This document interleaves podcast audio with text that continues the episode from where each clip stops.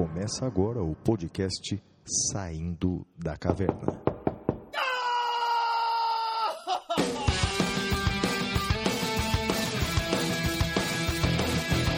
Com Guilherme Madeira, Fala galera, sejam bem-vindos, sejam bem-vindas. Flávio Martins,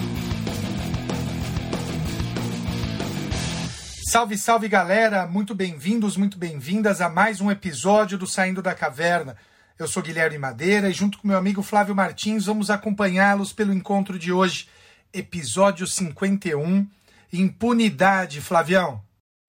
Madeira, episódio 51. Uma boa ideia. 51, uma boa ideia, Madeira. Olha, na verdade, viu, Madeira? Flávio, boa isso ideia. denuncia idade. Eu acho que não existe mais esse, esse slogan, existe? Ah, Madeira, a, a pinga ainda existe, né? A pinga existe, uma pinga tradicional. Mas será que os mais jovens não entenderam? ah, Eu a- acho a que minha não, menção? Flávio. É Eu mesmo? acho que não. É que, na verdade, uma das pingas mais conhecidas do Brasil é a cachaça 51. E a cachaça 51 sempre teve, historicamente, como slogan 51, uma boa ideia. Então, portanto, para quem. Para os mais jovens, eu, eu peço desculpas pela menção. E para aqueles que entenderam o, o- a boa ideia da 51, pratique Fique o isolamento social. Fique em casa. E ó, Madeira, rapaz, durante a semana, cara, foi impressionante o carinho de todos os nossos ouvintes, Madeira. Impressionante. Por, olha, por mais mais uma semana seguida, mesmo sem termos eh, feito muitos anúncios e propagandas por algumas outras razões que nós tivemos, não é?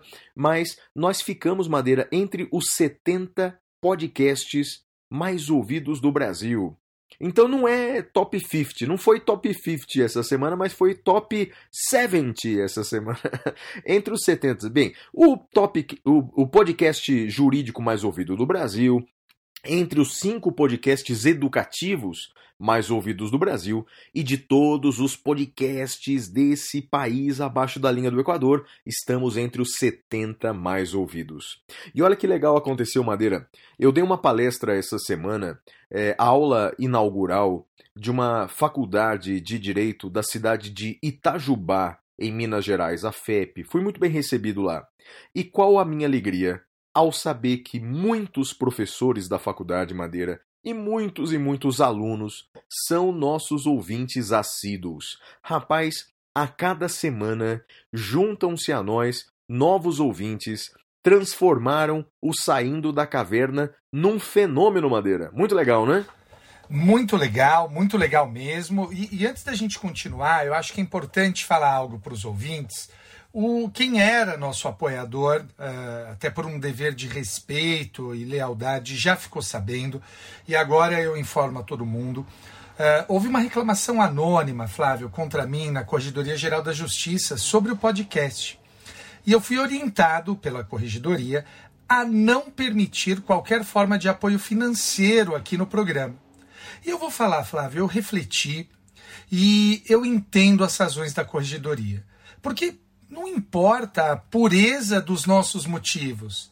A regra tem que valer para todo mundo a fim de que sejam evitados problemas. Por isso, meu caro ouvinte, a gente não tem mais apoio financeiro de qualquer forma no saindo da caverna.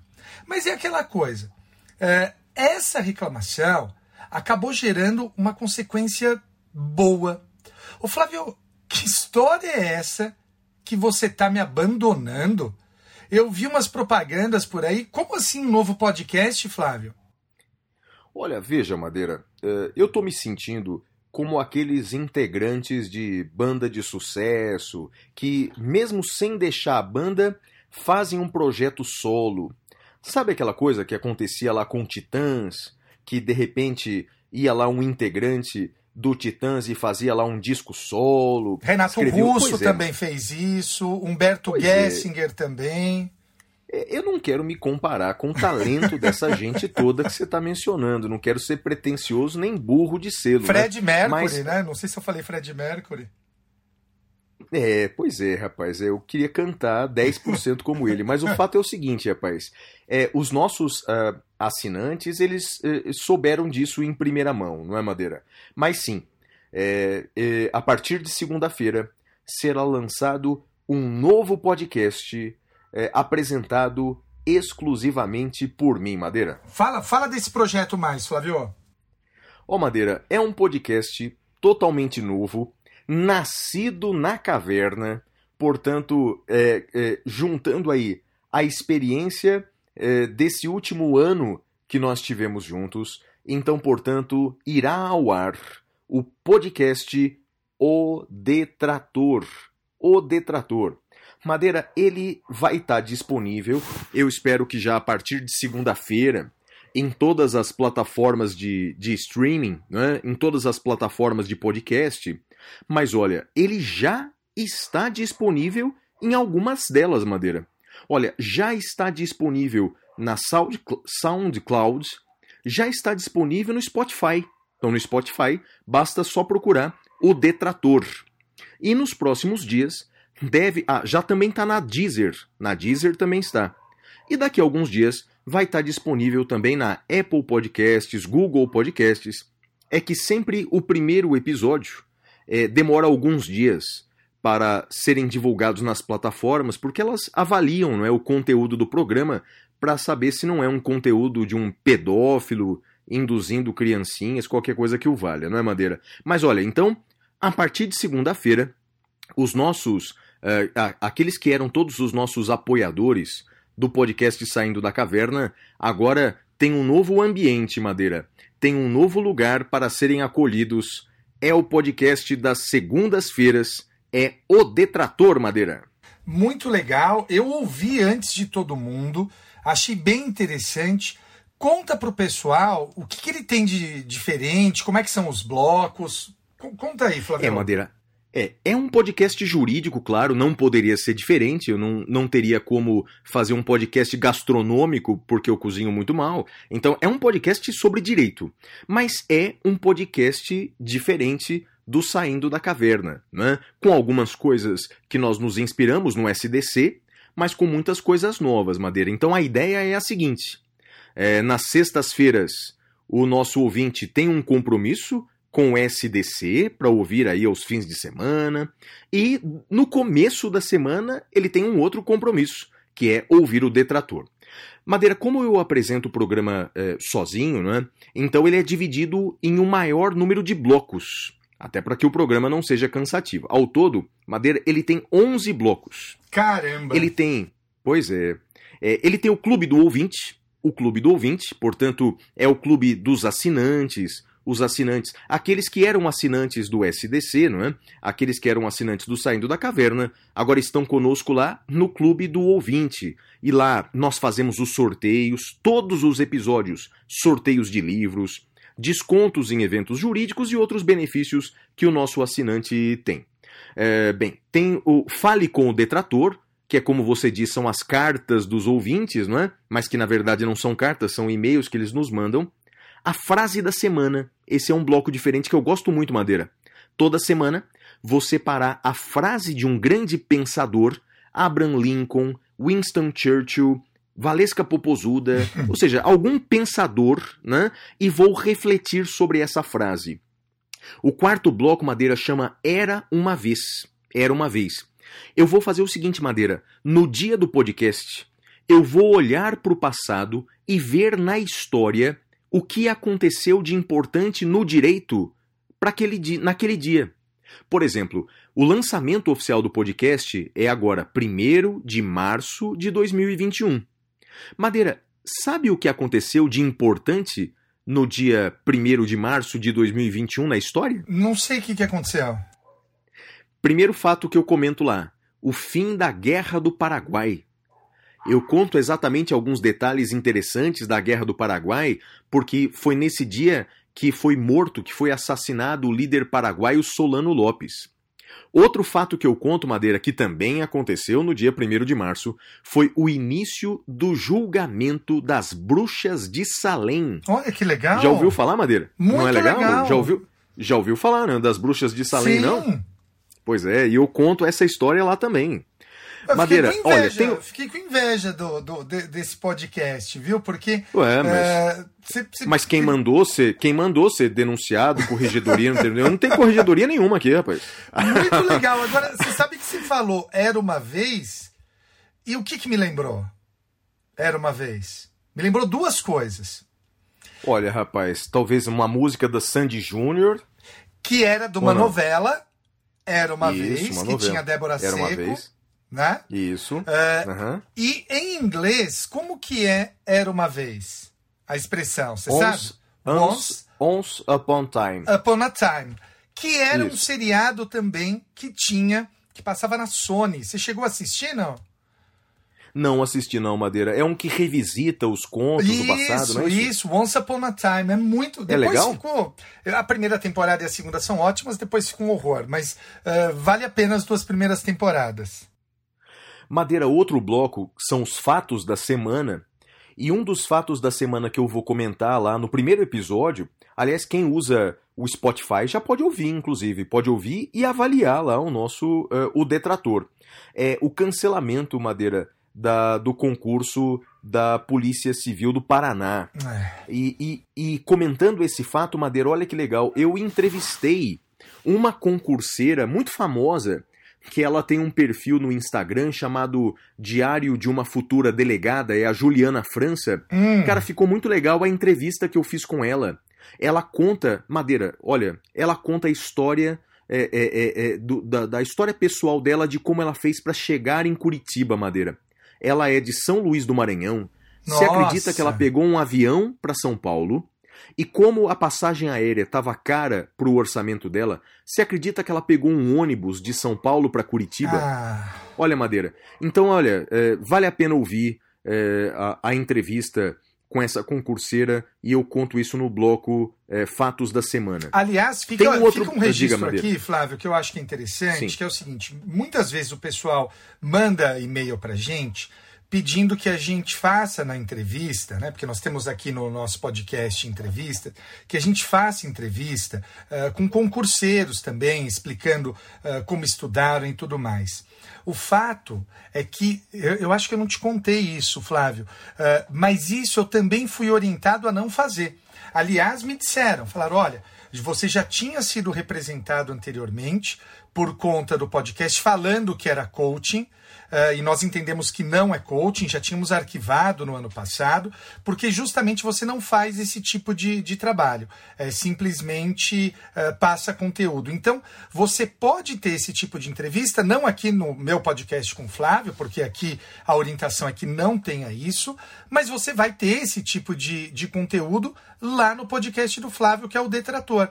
Então, acho que é interessante, e aqui eu acho que vale também um registro eh, histórico, Flávio, e, e um- um- um- uma fala que eu acho que demonstra muito do nosso espírito aqui. E isso está fora do roteiro, porque eu não queria que o Flávio soubesse. Eh, quando aconteceu isso, eu tive uma conversa muito franca com o Flávio e falei: Flávio, olha, eu absolutamente entendo se você quiser eh, que eu saia do podcast e você fique eh, com outra pessoa no meu lugar, porque eh, eu entendo que eu tenho restrições que você não tem. Então acho que vale a pena. vamos ter uma conversa franca, cartas na mesa, zero estresse se você entender dessa forma. E o Flávio imediatamente falou: não, Madeira, o saindo da caverna somos nós dois. Eh, eu vou então fazer um outro podcast eh, em que não haja essas restrições, mas saindo da caverna somos nós dois. Então fica aqui o meu elogio ao Flávio. Acho que essa eh, essa conversa precisava vir a público, essa conversa que eu tive com ele, porque eu acho que demonstra muito o espírito das coisas. E esse tipo de conteúdo que eu não posso ter aqui, eh, não posso ter em nenhum lugar, aliás, o Flávio vai ter com vocês no podcast dele. Eu só quero dizer que eu admiro você pra caramba, né? É, se eu não fosse seu amigo, é, eu seria seu fã. Pela sua forma de lidar com o direito, pela sua forma de lidar com a vida. É, você é, é uma das pessoas que eu conheço é, que menos tem preocupação com ah, o aspecto financeiro. Quantas oportunidades você já, já abriu mão de benefícios financeiros em, em, em, favor de outros projetos. E o sistema que nós inventamos de apoio e tudo mais, ele não tinha como interesse é, ganharmos dinheiro, muito pelo contrário. Tanto que todas as assinaturas de janeiro foram revertidas integralmente para a obra do padre Júlio Lancelotti. Uh, e, e, e, segundo, o restante era todo revertido em livros para os nossos ouvintes. Bem, afinal, mas isso tudo tá lá no Detrator. O Clube do Ouvinte está lá com o Detrator, porque, meu amigo, eu não tenho corregedoria. E olha só, Madeira, outros blocos aqui, mas obrigado, viu, Madeira, pelas suas palavras aí. É, é, era impensável um saindo da caverna sem Guilherme Madeira, então eu preferia acabar com tudo do que ter um programa sem você, esquece. Eu só vou ter um trabalho dobrado agora, Madeira. Então, portanto, e, e o nosso ouvinte ganha dois podcasts. E, e, e, o, e o detrator tá bem legal. Olha, vai comigo pra lá o professor Caio Paiva. Então, portanto, teremos o bloco Direito Penal com o professor Caio Paiva. Continua lá com a gente. Temos Madeira, o programa de entre... o bloco de entrevistas. O bloco de entrevistas do detrator. Sabe, sabe como chama o bloco, Madeira? Como chama? Interrogatório. Então o boa, bloco de entrevistas, o bloco de entrevistas chama interrogatório. E o primeiro interrogado, na verdade, entrevistado do programa é o padre Júlio Lancelotti. O padre Júlio Lancelotti é o entrevistado do primeiro programa. E o segundo programa que eu já estou produzindo, Madeira, segundo programa, é um programa que vai falar sobre discurso de ódio. Sabe quem vai ser o entrevistado do segundo programa, Madeira? Quem? É um dos jornalistas mais odiados do Brasil. É um Como jornalista. Assim? É, pois é, um jornalista esportivo. Você não me contou! Pois é, segredo esse, Madeira. Mas eu acho que eu já tinha comentado outrora com você. Mas um dos jornalistas mais odiados do Brasil, porque é um jornalista esportivo. Ele convive demais com discursos de ódio e haters. É o jornalista esportivo Mauro César Pereira. Ele legal. vai ser o interrogado, o entrevistado do segundo programa, Madeira. E ó, Madeira, uh, tem dois blocos só que eu quero comentar para não monopolizar aqui. Né? Vai ter o tema principal do podcast, que é o tema da semana. O tema da semana, Madeira, vai ser legal porque eu sempre vou convidar pessoas de outras áreas, de outros universos para comentar, para explicar a gente. O tema principal do primeiro programa, O Detrator, vai ser Petrobras. Petrobras. E aí, Madeira, eu vou ter entrevistados que falarão sobre o aspecto administrativo da Sociedade de Economia Mista. Olha só o grupo de peso. Já está pronto, já estão entrevistados. Matheus Carvalho, professor de administrativo. E que as professoras. entrevista com ele. Foi, Você foi gostou, né? O cara é bom, hein? Muito, muito, muito. O cara é bom. E as musas do direito administrativo, Flávia Cristina e Patrícia Carla. Madeira, eu vou te falar uma coisa, cara. Eu não entendo nada de administrativo, sociedade de economia mista, empresa pública. Cara, mas a aula que esses três deram é um negócio incrível, cara. Eu agora, agora eu sei a diferença entre sociedade de economia mista, empresa pública, ficou animal. Para falar sobre sociedade anônima, porque a, a, a Petrobras é uma sociedade anônima, né? Convidei Elizabeth Vido, explicando os aspectos empresariais da Petrobras. E olha que legal, Madeira, para falar sobre os aspectos econômicos, a intervenção do Estado na empresa petrolífera, as consequências disso, eu trouxe o economista e comentarista da Globo News, o Daniel Souza. O famoso Daniel Souza, ele, com... cara, ele dá uma Adoro aula de ele, economia. cara. Ele é bom Adoro demais, ele. cara. Então olha só, Madeira, como tá legal o detrator. E o último bloco, Madeira, que eu vou comentar é o Fala Mestre. Fala Mestre. É um bloco de um ou dois minutinhos, Madeira, em que toda semana eu trouxe um mestre, foi meu professor, para dar dicas de bem-estar, dicas de saúde e bem-estar. Sabe quem é o, o, o, o, membro desse bloco, Madeira? Quem que é? Meu mestre de Kung Fu, rapaz. Meu Oh. professor de Kung Fu, ele que, que é professor de Kung Fu há mais de 30 anos, ele vai dar dicas de bem-estar cultural. O cara é bom, Madeira. O cara é bom. Foi um dos melhores professores que eu já tive na minha vida, rapaz. Madeira, esse é o, o Detrator, cara. É o programa novo. Indica aí pras pessoas, Madeira. As pessoas precisam ouvir também esse programa. Cara, olha, eu tô com inveja. Eu queria poder participar desse podcast, viu? Porque Você- tá muito mas- legal. Mas você, você, você não participa fisicamente, Madeira, mas saiba que o seu espírito, a, a, a, a construção que fizemos juntos do Saindo da Caverna fez nascer o detrator. De alguma Muito forma, sua legal. alma tá lá dentro. É. Muito legal. Vou ouvir, já, já, já sou ouvinte, só tô esperando. É, tem uma coisa engraçada, Flávio. Eu não sei se acontece com você. Eu segmentei os meus serviços de, de streaming. É, podcast eu ouço no, na Apple. E música eu ouço no Spotify. Você tem isso também ou não? Eu, olha, Madeira, puxa vida, eu não quero fazer propaganda aqui, mas eu, eu sou meio aquele Mac maníaco, sabe?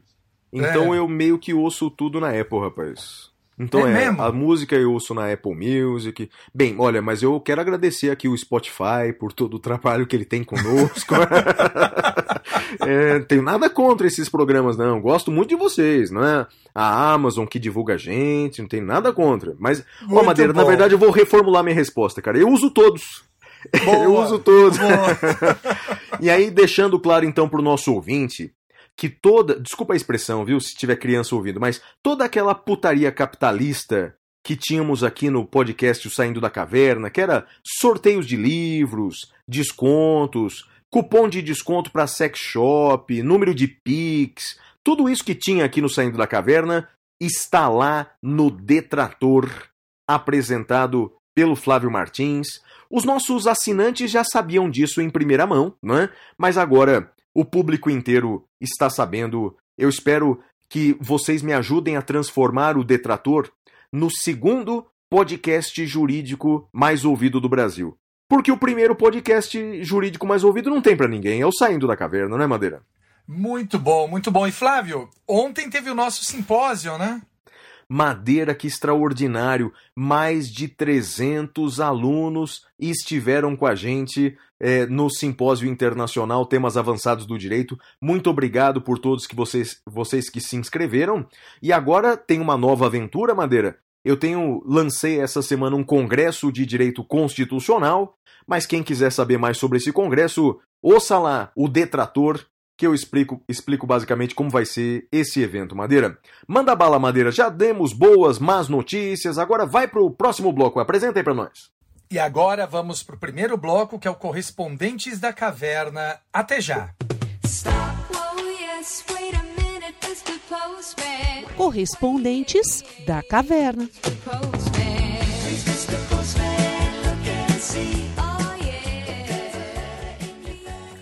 Flávio, sempre falo isso nesse podcast, nesse bloco. Como é que o pessoal pode mandar carta pra gente, Flávio? Bem, Madeira não tem jeito, cara. Não mandar carta não tem jeito, não tenho nada contra os correios, mas a gente não tem esse serviço de envio de cartas, eh, por enquanto, Madeira. Eh, mas o que nós temos é o serviço de e-mail, né? Então, quem quiser mandar e-mail pra gente, nós gostamos muito, gostamos muito. É o podcast arroba professorflaviomartins.com.br Repita! podcast arroba professorflaviomartins.com.br e também pode entrar em contato conosco pelas redes sociais. Os endereços do Madeira, tanto no Twitter quanto no Instagram, é arroba madeira10. E os endereços do. Os meus endereços no Twitter e no Instagram são arroba siga o Flávio Madeira. Muito bem, Flavião, vamos ler então as mensagens que recebemos dos nossos ouvintes. Olha, o Rodrigo Aparecido Garcia, ele escreve assim: Sei que são muitas as mensagens e possivelmente não tenho oportunidade de se interarem desta, mas não posso deixar de escrever. São Tomás de Aquino ensina que, abre aspas, a inveja se entristece com o bem alheio. E mais adiante ele diz, abre aspas, o objeto tanto da caridade quanto da inveja é o bem do próximo, mas por movimentos contrários, pois a caridade se compraz com esse bem, ao passo que a inveja com ele se entristece. Continuem, ele diz aqui o Rodrigo, continuem em nome do Cristo tão humilhado e perseguido por amor da verdade, o excelente trabalho de vocês, suplica esse mísero dentre os felizmente muitíssimos fãs. Que mensagem bonita do Rodrigo Aparecido Garcia sobre o tema inveja. É, o Lucas Ribeiro Zabim escreve assim: Inicialmente gostaria de dizer que na vida eu me vejo mais como o Flávio, mas você, Madeira, é uma inspiração. Uma pessoa que admiro muito e queria ser mais como você. Positivo, calmo, paciente. Enfim, vejo em você uma leveza na forma de encarar a vida que traz uma paz que eu queria para a minha vida. Meu apoio ao podcast. Ah, desculpa, a, a- minha audiência do podcast, ele quis dizer, é por causa do excelente conteúdo que vocês disponibilizam eh, semanalmente. É, portanto, ele manda uma mensagem muito bonita aqui. O Marco Flávio, William. você sabe que você sabe que me lembra isso que, que ele falou me lembra muito ah, uma das músicas que eu mais gosto do Almir Sater tocando em frente. Conhece? Oh, coisa linda, coisa linda. Almir Sater e Renato Teixeira. Renato Teixeira, exato. Opa. Aliás, uma coisa que eu não sabia, você sabia que o Renato Teixeira é sogro do Almir Sater? Ah, eu acho que você já tinha falado isso, rapaz. Acho que eu já tinha falado num episódio coisa- anterior, é, né? Uma coisa que eu sei do Renato Teixeira é que ele é da minha região, do Vale do Paraíba. Ele é de Taubaté. Ele é natural de Taubaté. E, aliás, é, grandes pessoas são naturais de Taubaté, Sim, como Renato sim. Teixeira, Monteiro Lobato, Mazarope. Aquela É. região ali também tem o professor Dinamarco, tem o professor Gustavo Badaró, professor Bedak, salvo Bedak, engano. eu, eu, tenho É, eu também. eu- né? Vou me abster Não, de comentar. Sim. Não, é, tem, tem um presidente do Brasil é, é- era daquela região, o Rodrigues Alves. Rodrigues Alves, que era um grande defensor da vacinação do Brasil, 100 anos atrás. Ele era um grande defensor da vacina. Bons tempos. Ai, vamos lá. Próxima mensagem é do Marco William Araújo. Ele escreve assim: Prezados professores Flávio e Madeira, tudo bem com vocês? Gostaria de enviar uma carta, mas o Flávio não libera a caixa postal. Ai, então tá vamos vendo? de e-mail mesmo. é. Sou um ouvinte assíduo do Saindo da Caverna. Na verdade, acompanho vocês desde o Damásio, quando fiz um curso preparatório para a OAB em Direito Penal. Ele manda uma mensagem. Ah, Madeira, o, o Marcos mandou aqui no meio do texto uma mensagem de carinho é, que eu já enviei para o Madeira, nós gostamos muito. E para finalizar, ele escreve: Me perdoem se estou atrasado no comentário, mas na série O Mentalista, a pessoa mais bonita é a Grace Van Pelt. Grace Madeira. Van Pelt é a ruiva, Grace não é? É a ruiva, Madeira. Comente aí. Ela é linda. Ela é Hum. linda, não, não há dúvida. Mas o, o Patrick Jane é o cara, é a pessoa mais bonita da série. Não dá. Assim, com, com, com todo respeito, olha, e, e- o fato de ser heterossexual não me impede de admitir. A pessoa mais bonita da série é o Patrick Jane. Flávio, É, eu diria. o cara eu é diria. alto, forte, loiro, tem um so... Olha, vou parar por aqui. Eu diria o seguinte, Madeira, a Grace Van Pelt, a atriz, né, realmente é, é lindíssima, é, atende a todos esses padrões contemporâneos de beleza, mas o Patrick Jane, ele tem um charme que põe em teste a nossa heterossexualidade, não é isso, É Madeira? verdade, é verdade. Olha, Olha. é impressionante. O Cícero Ruschel e a Isabelle Alessio mandaram mensagens de carinho aqui é, é, é, profundos, é, é, só que eu já mandei as mensagens pro Madeira aqui. Obrigado pela mensagem de vocês. A Adriana Wirtman, de Goiânia, escreve assim: Queridos professores, sou uma fã do podcast Saindo da Caverna desde o primeiro episódio e agora, ainda mais, porque essa segunda temporada está ainda mais incrível.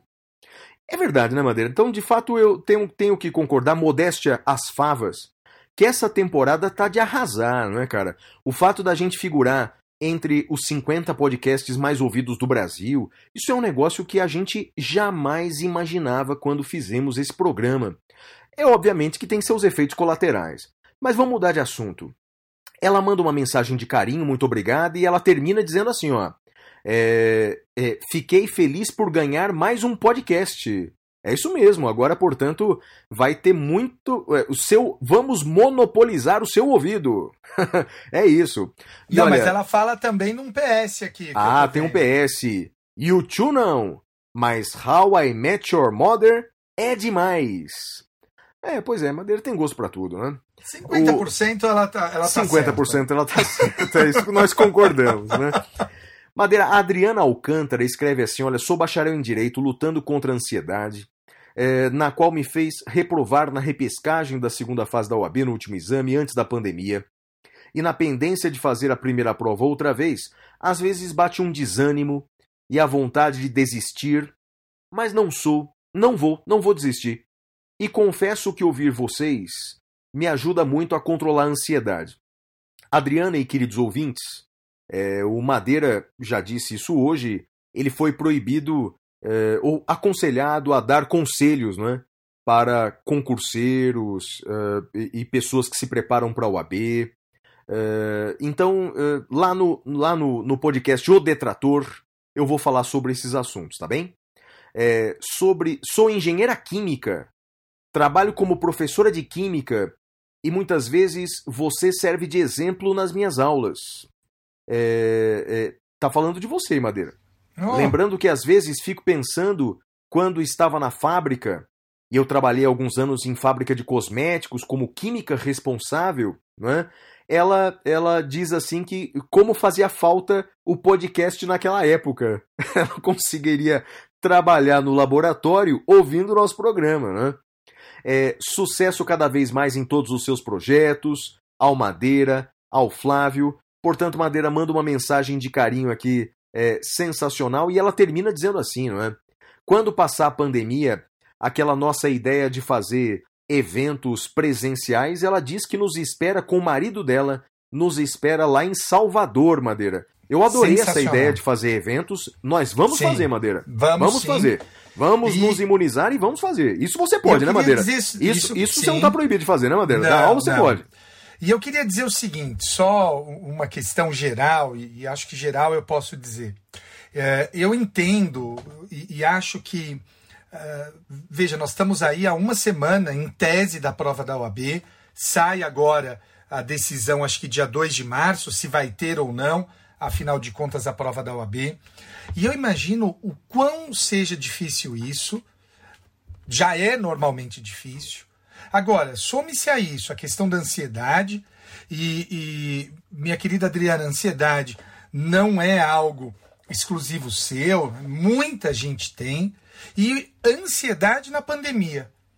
Soma tudo isso, eu imagino como deva ser difícil para você tá, tá segurando a onda. Então, eu lembro, Flávio, ontem à noite eu conversei com uma amiga e ela me disse assim: Madeira, tá muito difícil, cara.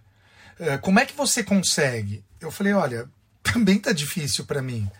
Ela falou: não, mas eh, você leva a coisa aí tão bem. Eu falei: olha, Fulana, tá todo mundo meio louco né, né, nessa pandemia. A gente não tá normal, a gente não tá no nosso centro. Quem tá no centro é psicopata, né? Que não, não, não, não sente nada. Então eu entendo, me solidarizo e acho que a gente tem que buscar. Acho que você, tô lendo aqui o- os seus e-mails, é o Flávio que separa os e-mails e eu deixo para ver só na hora do, do episódio, né? Ah, eu tô vendo aqui a sua mensagem, tem, tem um detalhe que eu acho que chama muito atenção, que é interessante ela, a Adriana diz que ela estava terminando o mestrado na área de química e ela largou tudo para fazer o direito. E eu acho, Adriana, que esse é um ato de coragem muito grande, né?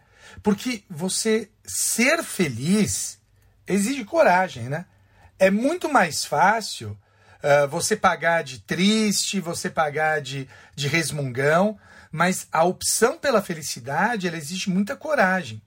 E me valendo aí da, da, de, de um exemplo religioso, uh, Flávio, eu não sei se eu já te falei disso, se eu já te perguntei isso. Você lembra qual foi o primeiro milagre que Cristo fez na vida adulta? Na vida adulta, não quando, quando criança, na vida adulta? Eu acho que não, não foi a transformação da água em vinho no casamento? É isso, é isso mesmo, as bodas de Canaã. Meu, ele podia ter feito o que ele quisesse, né? Ter expulsado demônios do corpo de alguém, ter renascido um morto, ter curado o leproso. Mas ele transformou água em vinho num casamento.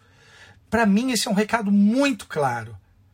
A felicidade importa e a gente deve buscar ser feliz nessa vida. E eu acho que você fez isso, Adriana, fez essa escolha quando você escolheu ah, ir para o direito e largar a química. Então, fica o meu abraço aí para você e para todo mundo que se encontra nessa mesma situação. Madeira, aí a minha mensagem para Adriana e para todas as pessoas é o seguinte: é, na vida é, é inevitável que nós tenhamos quedas, frustrações, decepções, derrotas. Bem, a vida é feita disso. Não existe uma vida só com conquistas, vitórias. A vida não é o feed do Instagram. Né? Então, portanto, isso. a vida ela tem realmente muitos problemas, mu- muitos obstáculos. Mas aí eu vou citar, o Madeira citou Jesus Cristo, eu vou citar um outro personagem importante, eu vou citar Robert. Robert Balboa, mais conhecido como Rock Balboa, o personagem eh, do cinema interpretado Ele por Sylvester Stallone. Flávio. É, Madeira. É, o Robert. Nossa, o Robert, tanto eu- que o filho dele. O filho Eu dele. descobri isso hoje, agora, É, eu não lembrava disso. Pois é, mas o filho dele. É, é Rock é um apelido, né? O, o filho dele é o Robert Balboa Jr., Robert Jr. Né? Olha, Bob Júnior, é? É, mas, mas não é sobre isso a minha mensagem, Madeira. Não me interrompa, cara. Pô, tava no clima, cara. Pelo amor de Deus, pô. Ah, Madeira, vamos lá.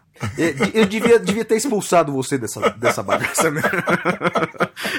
Então, na verdade, é o seguinte: o, o Rock Balboa, é, ele disse certa vez o seguinte, não é? O que deixa uma pessoa forte, o que faz a força de uma pessoa, não é a quantidade de golpes que ela dá, mas a quantidade de vezes que ela cai, se levanta e segue adiante.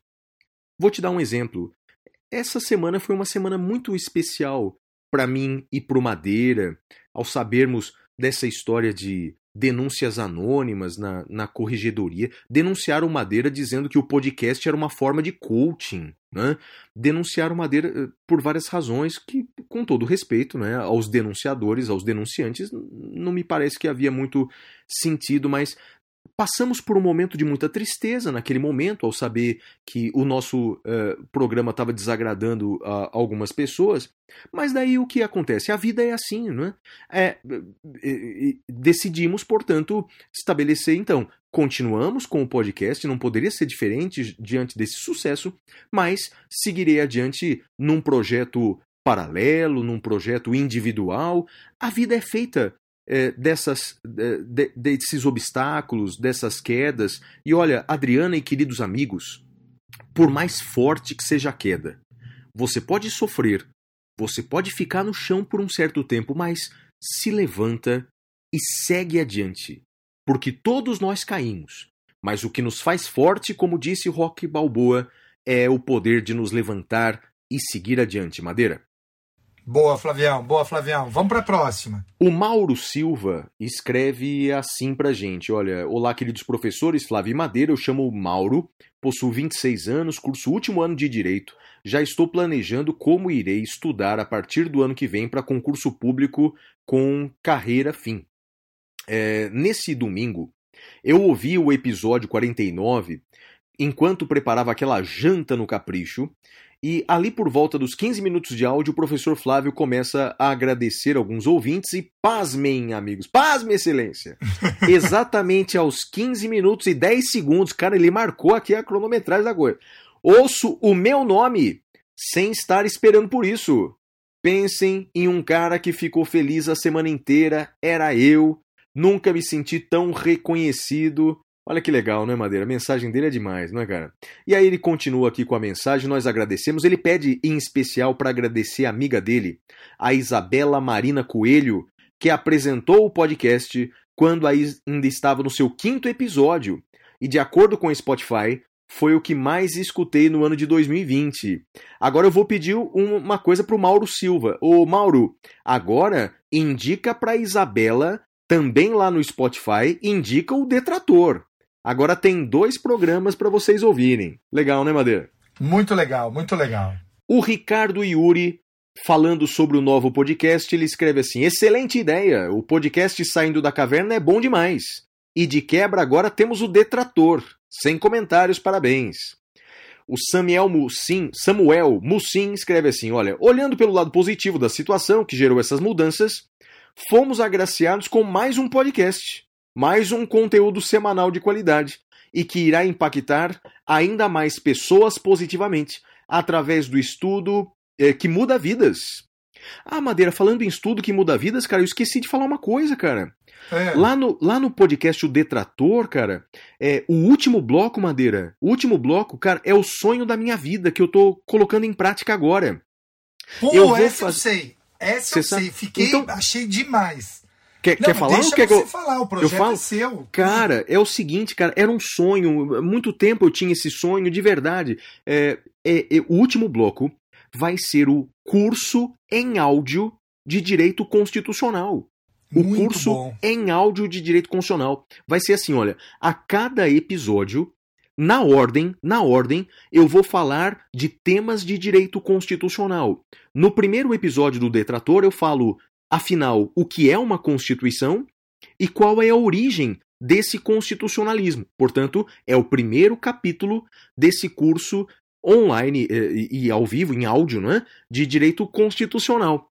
E para quem eh, faz parte do clube lá do ouvinte, do nosso programa de assinantes, não é? ele vai receber periodicamente, Madeira, esses blocos editados, ou seja, ele vai poder ter em áudio um curso de direito constitucional. Não é muito legal isso, cara? Eu achei uma baita sacada sua. Parabéns, Flávio. É, valeu, Madeira, valeu.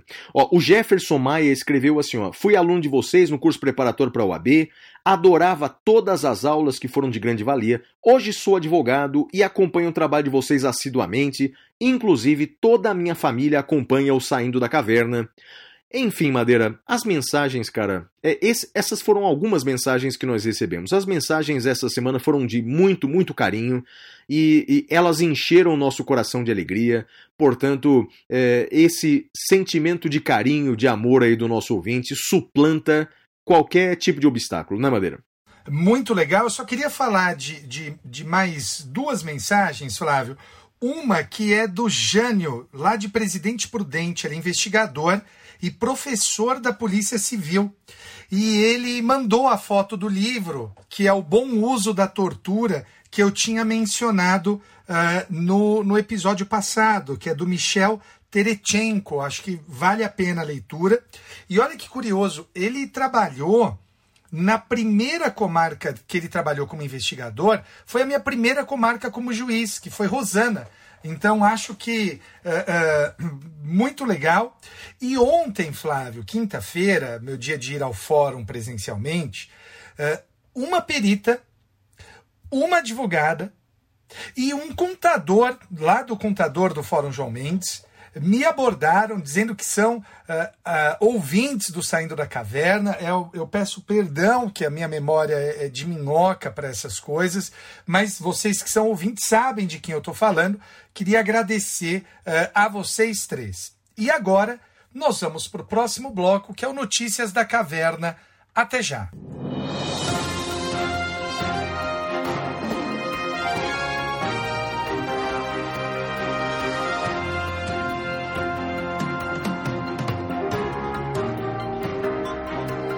Notícias da Caverna. Bem, Madeira, vamos lá. A primeira notícia da caverna da semana é a seguinte, Madeira. No dia de hoje, que nós estamos gravando o podcast, hoje é sexta-feira. Que dia do mês é, Madeira? Me ajuda aí. Hoje é dia 26 de fevereiro, Flávio. Tá, então, nesse dia, continua preso o deputado federal Daniel Silveira. Madeira, ele continua preso em flagrante. Ele continua preso em flagrante. Lembrando, e nós falamos bastante disso no episódio passado, não é? Ele foi preso em flagrante sob o argumento de que estaria praticando um crime inafiançável em flagrante delito. Ele foi preso em uma decisão monocrática do ministro Alexandre de Moraes.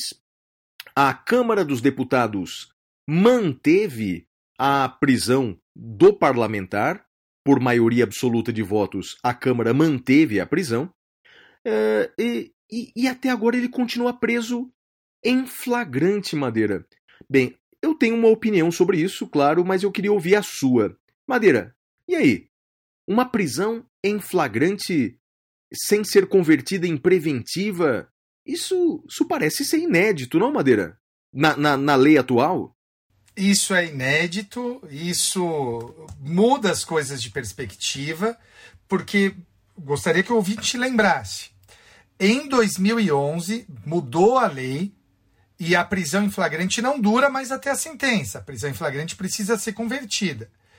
A questão que vai surgir agora é: esse deputado ainda está numa prisão em flagrante. E aí ficam duas perguntas.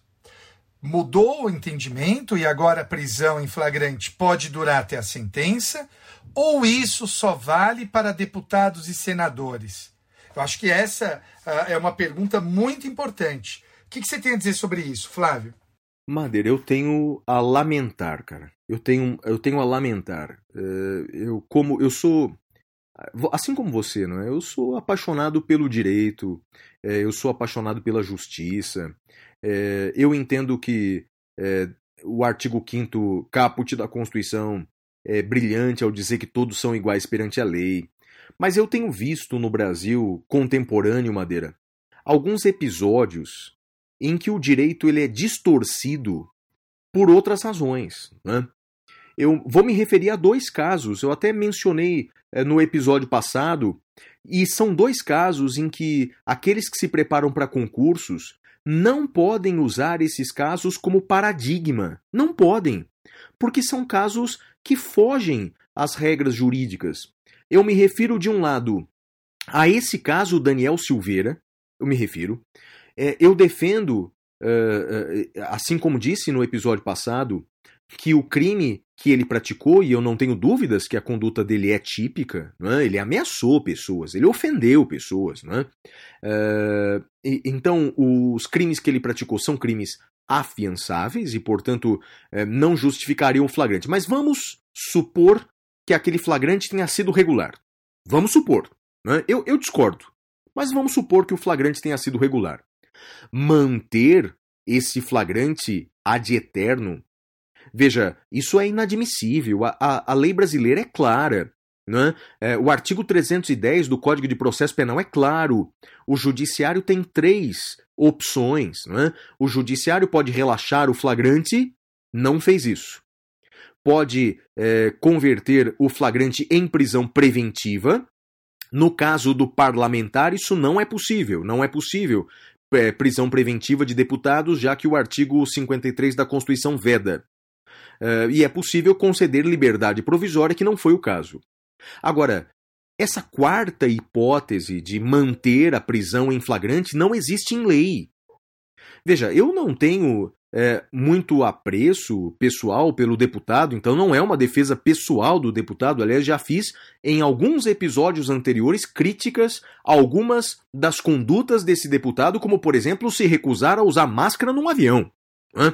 Então, portanto, não tenho um apreço pessoal por ele, mas é, descumprir a lei para dar uma lição ao deputado ou para dar uma lição ao Congresso Nacional, bem, isso foge, isso foge ao direito, isso foge à, à minha noção de justiça. Outro caso que é semelhante também é o caso do Flávio Bolsonaro. É, ele não é mais deputado estadual e pode ser julgado pelo Tribunal de Justiça do Rio de Janeiro, o que foge totalmente à jurisprudência contemporânea. Né? O que foge à jurisprudência do STF. Então, quer dizer, mudam a jurisprudência, mudam o entendimento a depender do réu, a depender da pessoa por interesses políticos. Bem, esse não é o direito que eu estudei, esse não é o direito que eu ensino. Em resumo, Madeira, estou muito triste com essa situação. Flávio, a minha primeira notícia envolve o STJ e uma decisão da sexta turma, uma mudança de posicionamento da sexta turma. A questão consiste em saber o seguinte: quais os requisitos da pronúncia e qual a base fática para ela? A pronúncia, para quem não é do direito, é a decisão do juiz que manda o sujeito, manda o acusado, para o plenário do júri. E na lei, no artigo 413, está dito o seguinte: uh, são dois os requisitos: indícios suficientes de autoria e prova da materialidade. Indícios suficientes de autoria e prova da materialidade. A pergunta que se faz é: esses indícios de autoria, a prova da materialidade, podem ser baseados exclusivamente no inquérito policial, a sexta turma mudou o entendimento. A sexta turma entendia que era possível isso, mas ela mudou o entendimento e agora entende que é ilegal a pronúncia baseada exclusivamente no inquérito policial. A pronúncia, ela é um filtro. E olha que interessante, Flávio, atenção, atenção. Tem algo no voto que é muito importante. Está escrito lá o seguinte, e eu gostaria que vocês ficassem atentos a isso, principalmente o pessoal do direito, sejam concurseiros ou não. A sexta turma passou a dizer que não há amparo constitucional e legal para o indúbio pro societate. Durante muito tempo, Flávio, vigeu a ideia de que uh, o indúbio pro societate é a regra da pronúncia. E isso começa a mudar. E nós temos agora a sexta turma dizendo que não há indúbio pro societate na pronúncia.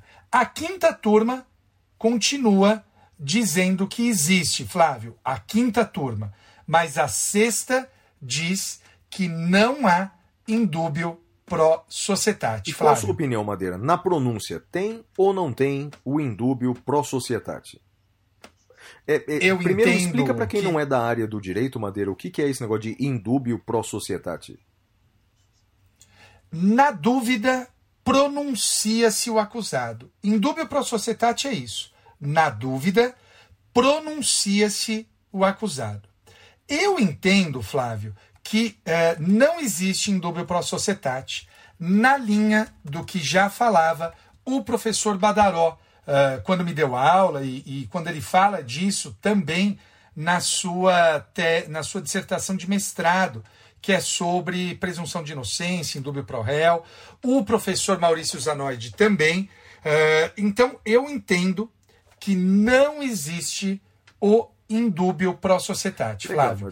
Mas hoje não dá para cravar qual é a, a pros- a posição prevalente. Legal. Flávio. Falando em Badaró, convido o Badaró para participar de um programa aqui com a gente. O cara é bom demais, hein, Madeira? Bom demais, hein? Pô, eu vou falar com ele, eu vou mandar uma mensagem para ele. Sim. Boa, boa, Bom vou demais, falar com ele. demais. Olha, o Madeira, minha próxima notícia é a seguinte: segundo o STF, ele decidiu isso, compôs maioria de votos na ADPF 770. Estados e municípios podem comprar e distribuir vacinas contra a Covid-19 caso o governo federal não cumpra o Plano Nacional de Imunização. Bem, Madeira, eh, essa semana foi bastante agitada nesse assunto de vacinas. Tem até um aspecto que eu vou deixar para um bloco específico do final aqui do programa. Mas é, é, eu destacaria, Madeira, duas coisas, não é? É que é, o Brasil, é, infelizmente, está, é, de acordo com a nossa vontade, não é? atrasado no processo de, de imunização, infelizmente. Por enquanto, no Brasil, só estão sendo aplicadas duas vacinas, a vacina fabricada aqui ou importada pelo Butantan e, e algumas vacinas da, da AstraZeneca, não é? Então, eh, infelizmente, o Brasil não fechou o contrato com algumas empresas como a Pfizer, por exemplo. Curiosamente, Madeira, a Anvisa já autorizou o uso da vacina da Pfizer, que é hoje a vacina mais usada no mundo. Mais de 50 países aplicam a vacina da Pfizer. O argumento do governo federal brasileiro, Madeira, é que até hoje não assinou o contrato com a Pfizer por causa de uma cláusula que, segundo a qual, quem responde por eventuais efeitos colaterais da vacina seria o Estado brasileiro e não o laboratório. Então, o governo brasileiro, preocupado com esse aspecto, talvez financeiro, eh, de supostos efeitos colaterais da vacina, se recusou a assinar o contrato da Pfizer. Né?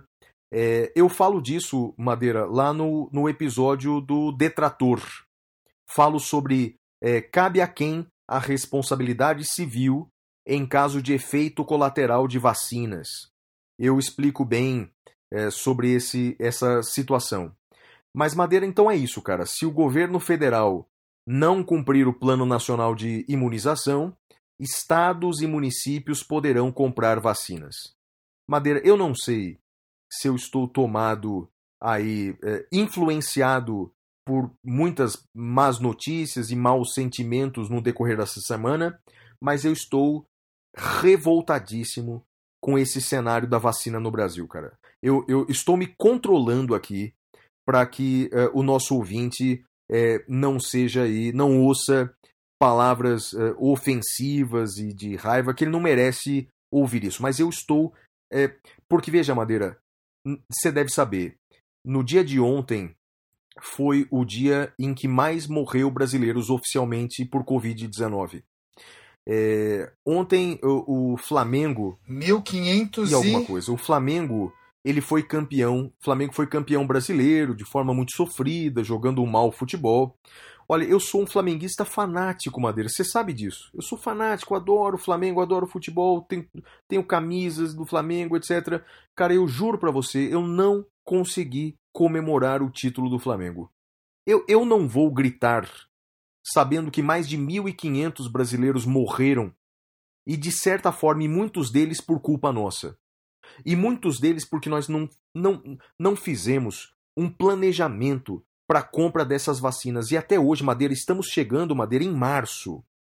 A gente está chegando em março e a gente simplesmente não comprou a vacina que é mais usada no mundo e pior, Madeira, é a vacina com maior eficácia. Porque a gente está aplicando nos brasileiros a vacina do Butantan com aproximadamente 50% de eficácia, a vacina da AstraZeneca com aproximadamente 50% de eficácia. O governo federal acabou de contratar uma vacina indiana que nem terminou a fase 3 de, de pesquisa. E a gente não comprou a vacina da Pfizer, que é uma tecnologia avançada, é uma vacina mais cara, mas que tem 95% de aprovação, e, e, se baseando numa cláusula é, é, de responsabilidade civil que já é jurisprudência no Brasil. O Estado brasileiro já responde por efeitos colaterais da vacina. Pode não ter efeito, pode ter o efeito regressivo contra a, a, o fabricante, mas são vidas. São vidas. O mundo inteiro está vacinando com a vacina da Pfizer. Mais de 50 países. Os efeitos colaterais que foram mostrados são pequenos. Então, na verdade, Madeira parece ser um discurso político, um discurso político feito sobre cadáveres. Na semana passada, o presidente da República, ele falando sobre a vacina da sua mãe, vacina da sua mãe, ele alterou os fatos para dizer que sua mãe tinha sido vacinada pela vacina da AstraZeneca de Oxford, sendo que na cidade onde a mãe dele mora, a única vacina aplicada é a vacina do Butantan, é a vacina fabricada na China. Ou seja, alteram-se os fatos para benefícios políticos sobre os cadáveres, sobre os ossos dos mortos, desrespeitando as famílias. Ó, eu paro por aqui. Vai, Madeira, próxima notícia é sua. Bom, a próxima notícia, Flávio. Uh, Madeira, é você um percebeu por que me chamam de comemora- detrator, não é? Eu vi, eu vi, eu vi.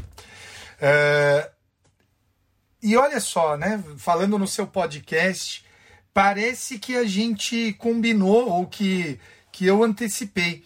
Mas quando eu estava selecionando as notícias para hoje, é, eu encontrei uma notícia muito interessante. Você lembra o que, que foi comemorado na quarta-feira, dia 24 de fevereiro? Não, não lembro não, Madeira. foi comemorado o 89 aniversário da conquista do voto feminino no Brasil. É, então, somente há 89 anos que as mulheres votam no Brasil. É impressionante, impressionante.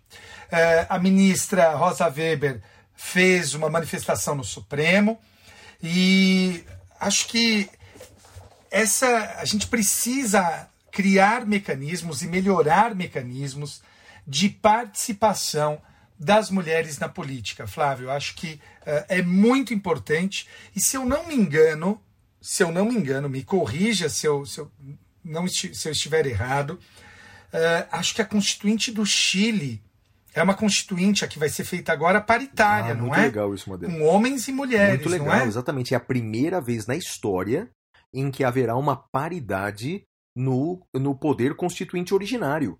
Homens e mulheres eh, eh, estarão eh, com igualdade elaborando a nova Constituição do Chile. Olha, poxa, que legal isso.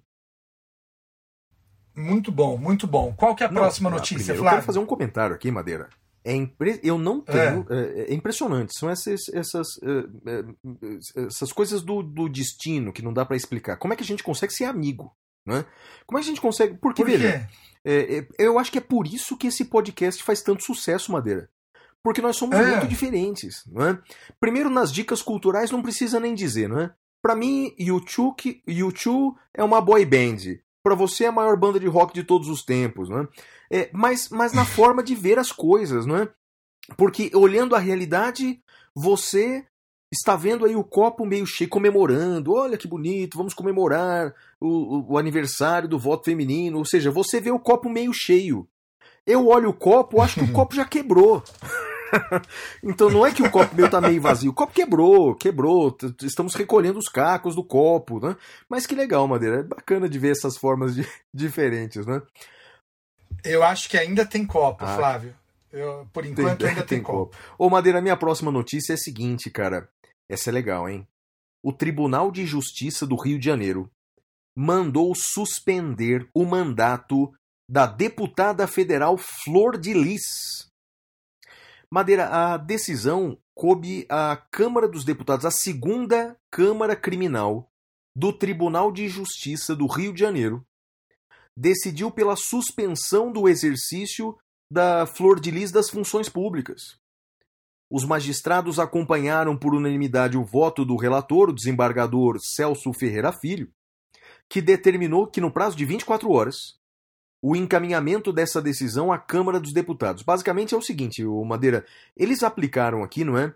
Uma medida cautelar diversa da prisão, que é a suspensão Sim. da função pública, no caso dela, a suspensão do mandato. Ocorre que, segundo a jurisprudência atual, desde o caso Aécio Neves, medidas cautelares que impactam no exercício do mandato devem ser submetidas à casa parlamentar. Então essa essa decisão, portanto, lá do Tribunal de Justiça eh, do Estado do Rio de Janeiro foi encaminhada para a Câmara dos Deputados e a Câmara dos Deputados vai decidir se Flor de Lis, se Flor de Lis eh, terá o seu mandato suspenso ou não. Para vocês entenderem, é o mesmo processo eh, que aconteceu com o deputado Daniel Silveira. Ou seja, a Câmara dos Deputados poderá suspender o mandato da Flor de Lis por maioria absoluta dos parlamentares. Só uma coisa que eu não entendi direito, Madeira, porque eu não, não vi a, a decisão na íntegra, é por que isso foi decidido pelo TJ do Rio de Janeiro? Por que foi decidido lá? Eu tenho duas eh, opções. Ou isso chegou no TJ em grau de recurso, Isso foi o que mesmo. aconteceu, né? É isso. Sabe por quê, É Madeira? isso. Olha o grau O de, juiz olha o grau de insegurança que, que a gente que, que e o que está acontecendo. Ou era isso, o que seria certo, ou então era um case estilo Flávio Bolsonaro. Não é, É, isso, não, né? Quer dizer, não, Flávio Bolsonaro não, é mais Não, deputado não. estadual, mas está no TJ, sabe Deus por quê. Os, os desembargadores saibam por quê, né? Eles devem saber os motivos. Mas o fato é, os desembargadores do Rio de Janeiro.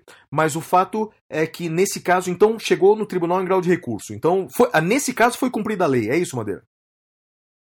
Nesse caso está correto, foi eh, o juiz negou a prisão, o promotor recorreu, recurso sentido estrito para o TJ, e o TJ do Rio de Janeiro deu essa decisão, Hum. Flávio. Menos mal, Madeira. De vez em quando é bom cumprir a lei. Qual é a sua próxima notícia? Olha, eu também trago uma notícia aqui que é uma mudança muito Ah, importante. eu diria assim, o- E eu vai Gandhi. Qual a sua próxima notícia, Gandhi? E eu acho, Flávio, que a gente precisa é, ver e escolher eh, alguém para para discutir nesse episódio. Eu queria fazer um episódio sobre eh, feminicídio eh, e, e trazer uma, uma jurista para cá. Eu acho que a gente pode pensar na Paty ou em, em alguma outra, porque é o seguinte: esse tema impacta diretamente no feminicídio e eu já tive várias discussões sobre isso. E não é um tema fácil. Segunda turma restabelece a absolvição de réus com base em quesito genérico. Então, a questão consiste em saber o seguinte: o terceiro quesito do júri, que é o acusado deve ser absolvido, ah, esse quesito ele permite que haja uma decisão manifestamente contrária à prova dos autos ou não? Essa é a discussão. Essa é a discussão. Esse tema está em repercussão geral, o Supremo está para decidir isso, ah, é o tema 1087. E, e qual é o problema? Eu quero que o ouvinte entenda a importância desse tema. Se você diz que os jurados podem fazer isso de maneira plena, plena, você permite a tese da legítima defesa da honra no plenário. Então tem até um podcast que eu recomendo, eu recomendei já, não sei se você ouviu, Flávio, que é o Praia dos Ossos, sobre o caso Ângela Diniz. Então, homens que matam as suas companheiras usam em plenário do júri a tese da legítima defesa da honra. Se você permite que o quesito genérico seja feito de maneira ampla, esses homens, se forem absolvidos, continuarão absolvidos.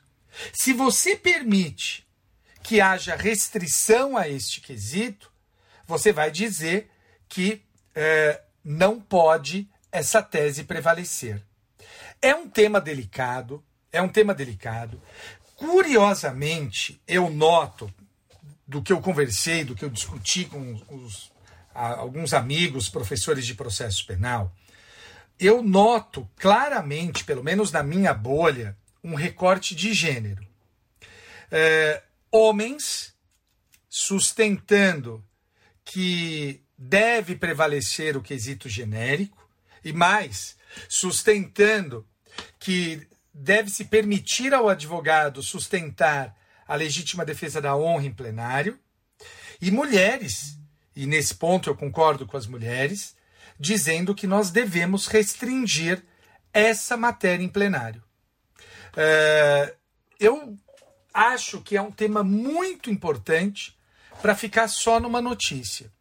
É, eu queria saber a sua opinião e acho que a gente pode pensar nisso para um episódio, hein, Flávio? Mas acho que seria importante nesse episódio, é, e é até uma pergunta que eu fiz para a nossa convidada de hoje, né? Como compor o feminismo e a advocacia e a proteção dos direitos dos acusados. É uma discussão que eu sempre tenho com ela e eu acho que, que vale a pena a gente trazer isso para um bloco, Flávio. Sensacional, Madeira, achei incrível também a ideia. Quanto ah, um, um aspecto enquanto você falava que eu pensei o seguinte, essa mudança, não é, do Código de Processo Penal no tocante aos quesitos no júri. Eu me lembro que antes dessa mudança, eu que além de professor, ah, agora apresentador de podcasts e, e outras coisas, eh, eh, eu também advoguei muito na área criminal e cheguei a fazer alguns júris, então eh, já fiz alguns júris antes dessa mudança da lei, Madeira, mas era terrível como era antes. Era terrível. Se a tese eh, defensiva era, por exemplo, a legítima Nossa, defesa. Era uma meia dúzia Ixi, de desdobrava era, o quesito isso, era uma um monte, meia né? dúzia de quesitos em que, na maioria das vezes, o jurado não entendia a diferença entre um quesito e outro, não é? Então, a diferença É entre uso dos meios necessários, uso moderado desses meios, coisa que muitas vezes o estudante na faculdade tem dificuldade de entender. Ainda mais, um, imagina um jurado leigo. Então, me parece que essa mudança. E o juiz tinha medo de quesitar, porque invariavelmente dava nulidade. Eu morria de É. medo, Flávio. Então, Madeira, a mudança me parece, eh, me parece salutar, não é? Mas olha, eh, vale a pena ah, o questionamento aí sobre a questão da legítima defesa da honra conjugal, né? É, é, é, um, é um, um absurdo trazido da Idade Média, porque na realidade é, essa morte não se dá por altruísmo, mas por egoísmo, portanto, é, é, é, um sentimento egoístico do qual você se sente no direito de tirar a vida alheia por causa da, da, da, do, da, do seu sofrimento, da sua dor. Então, bem, é, merece mesmo um podcast só para isso, Madeira. Qual que é a sua próxima notícia, Flávio? Madeira, minha próxima notícia é bem legal, diferente e legal. Olha, é uma boa notícia aqui, eu achei, Madeira.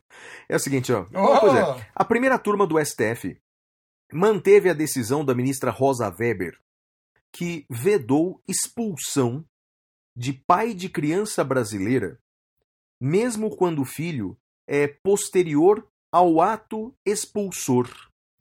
A decisão monocrática da ministra foi agravada pela União e foi mantida pelo colegiado. Então o negócio é o seguinte, Madeira: um estrangeiro que está aqui no Brasil foi condenado, tinha filho brasileiro, tinha filho brasileiro, e foi condenado criminalmente. Condenado criminalmente aqui no Brasil. A pergunta é: ele pode ser expulso por ter filho brasileiro? O fato é o seguinte, Madeira: a lei mudou nesse ponto. A lei mudou. E com a mudança da lei, mudou a jurisprudência do Supremo. A lei anterior era o Estatuto do Estrangeiro. O Estatuto do Estrangeiro ele dizia o seguinte: não pode expulsar um estrangeiro que tenha filho brasileiro, salvo se esse filho foi posterior ao ato praticado pelo estrangeiro. Então é assim: o estrangeiro praticava um crime no Brasil, condenado por esse crime. Depois disso, ele tinha um filho. Como o filho era posterior ao fato uh, uh, expulsório, ele podia ser expulso do Brasil. Madeira, agora a lei mudou. Não é mais o Estatuto do Estrangeiro, agora é a lei da migração. E na nova lei da migração, não faz Madeira essa distinção se o filho é antes ou depois desse ato que enseja a expulsão. Está no artigo 55 da nova lei da migração, que diz assim: não se procederá à expulsão quando, inciso 2, o expulsando tiver filho brasileiro, que esteja sob sua guarda ou dependência econômica ou socioafetiva, ou tiver pessoa brasileira sob tutela, sob tutela. Então é assim, é, tem que ter filho brasileiro e o filho tem que estar sob os seus cuidados. Não basta encher o mundo de filhos, não. Você vai poder ser expulso mesmo assim. Mas se tiver filho brasileiro que você cuida, o estrangeiro não pode ser expulso. Madeira é a nova lei, é a nova jurisprudência do Supremo. Legal a mudança, né? Muito interessante, muito interessante. Esse é o caso que ele iria para Serra Leoa, não? Ah, eu não, não vi o caso para onde ele iria, não, Madeira. Mas com certeza iria para outro, Tá, outro porque país. É, é, eu acho que eu acho que deve ser esse caso. Eu conversei com o defensor público desse caso no no, no Twitter, que é o Gustavo Ribeiro. Ah, ele é aliás, ótimo. que Sigam, um cara ele muito é bacana, bacana. pra caramba. Será que ele é ouvinte nosso ou não? Ele é Ah, ouvinte. ele é ouvinte? Ah, então ele é ótimo ele é mesmo. nosso. Olha, eu tenho uma Eu última também. notícia e, e é, uma, é uma última notícia que eu acho que vai vai nós provavelmente estaremos em campos opostos. A quinta turma do STJ decidiu anular quebras de sigilos bancários e fiscal do senador Flávio Bolsonaro, filho do presidente Jair Bolsonaro, no caso de supostos desvios de recursos do gabinete do parlamentar, na época em que era deputado da Assembleia Legislativa do Rio de Janeiro, no chamado esquema das rachadinhas. A decisão do STJ derrubou uma autorização dada pela Justiça de Primeira Instância em 2019. E a maioria do colegiado votou para anular essa ordem e divergiu do voto dado pelo relator, ministro Félix Fischer, que rejeitava o recurso da defesa de Flávio Bolsonaro. No voto que abriu a divergência, o ministro João Otávio Noronha, ex-presidente do STJ, argumentou que houve falta de fundamentação da Justiça de Primeira Instância ao afastar o sigilo ah, do acusado Flávio Bolsonaro e de outros investigados do caso.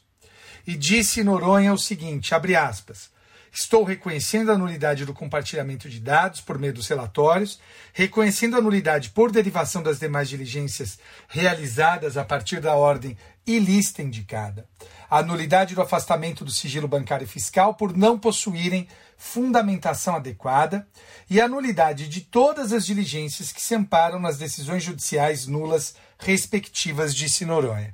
Flávio, qual a sua opinião Ah, sobre primeiro isso? eu quero ouvir a sua, Madeira. É, só me repete o seguinte: então, é, o STJ anulou sob o argumento de má fundamentação do juiz da primeira instância, é isso? Isso, isso, porque a quebra teria sido decidida em cinco linhas, Flávio. Bem, Madeira, Olha, pera lá, pera, pera, pera. Eu pera lá. entendo. É, você, você leu essa fundamentação? Da, da- Não li a fundamentação da decisão de primeiro grau, só vi a manifestação dos ministros do STJ, Flávio. Porque, bem, eu quero ouvir seu comentário, só quero fazer uma observação aqui.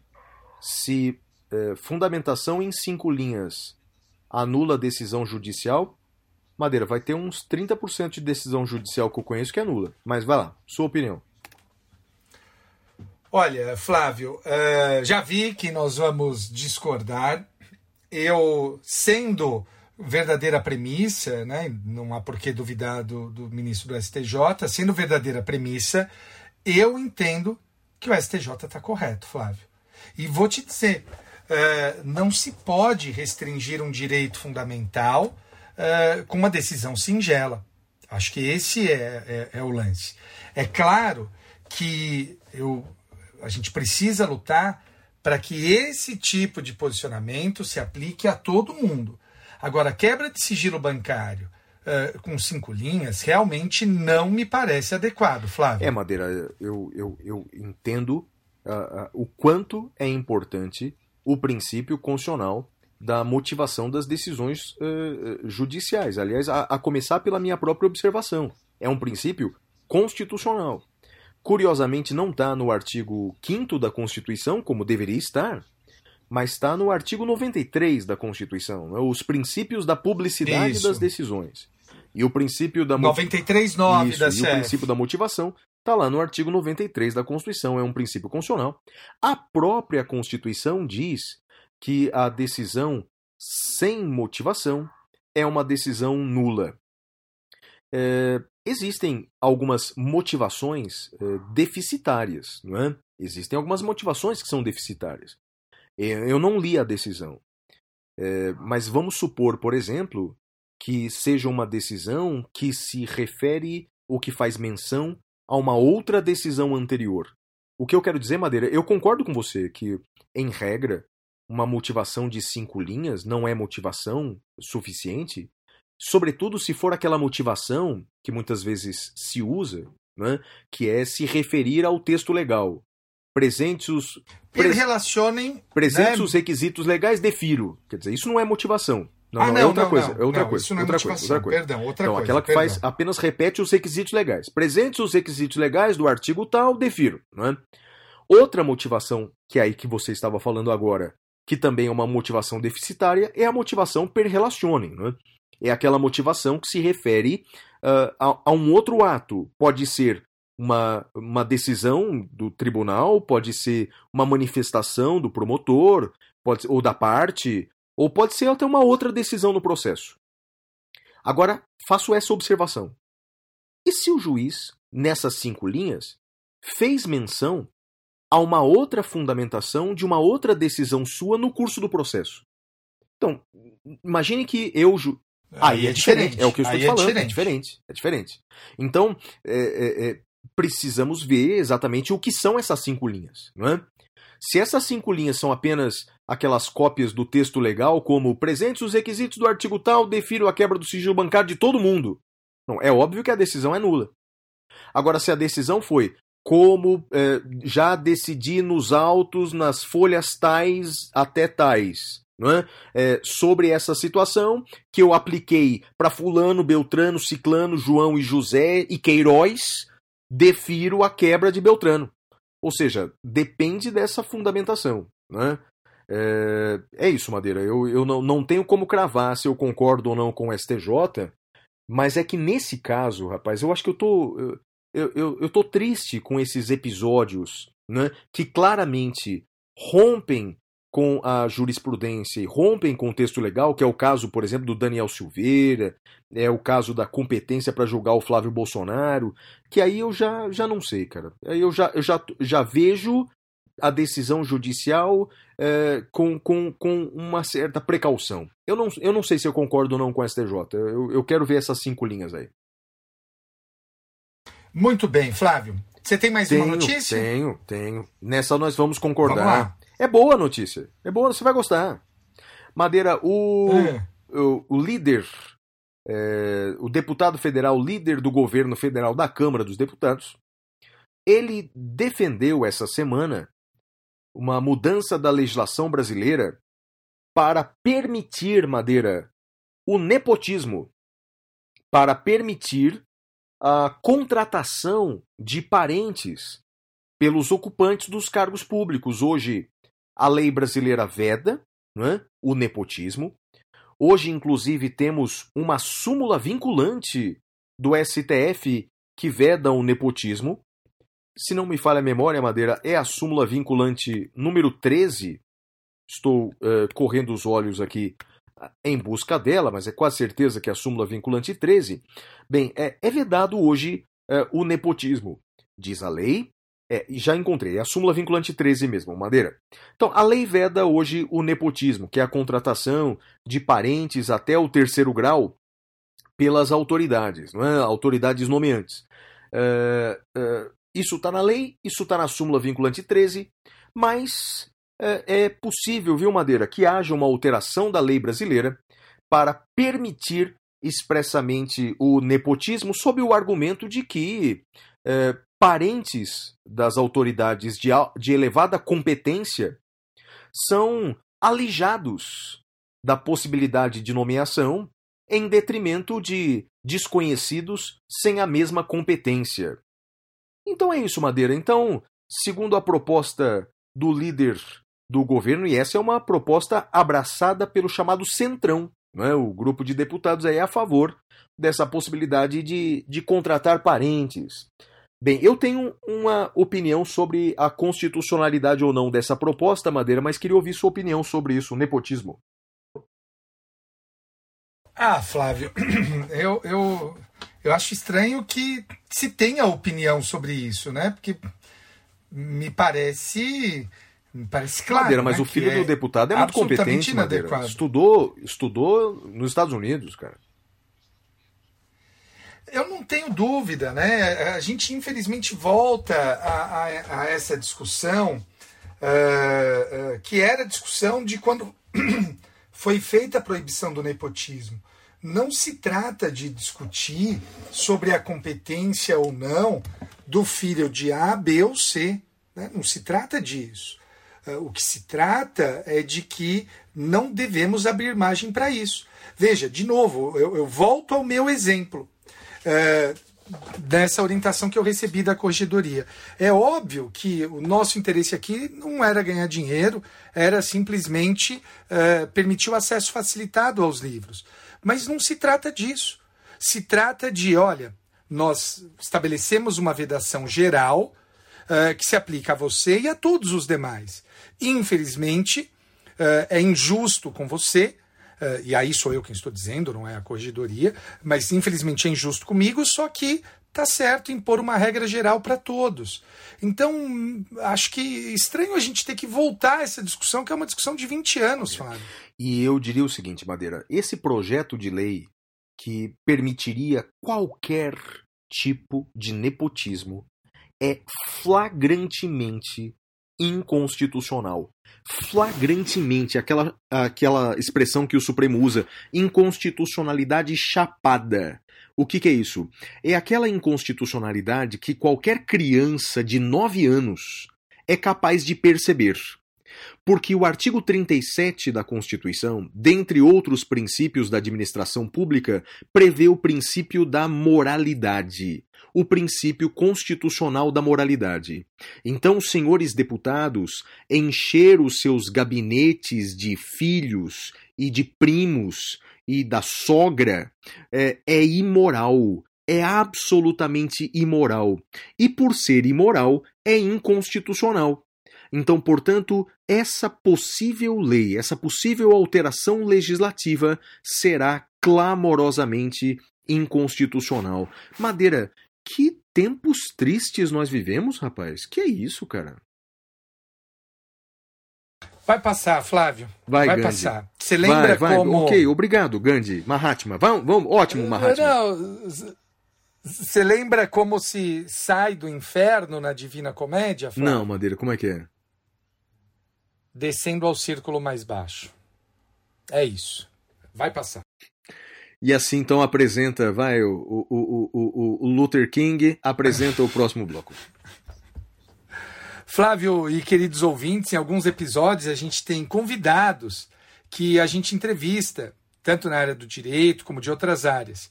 Hoje, a convidada nossa amiga, nossa irmã, Patrícia Vanzolini.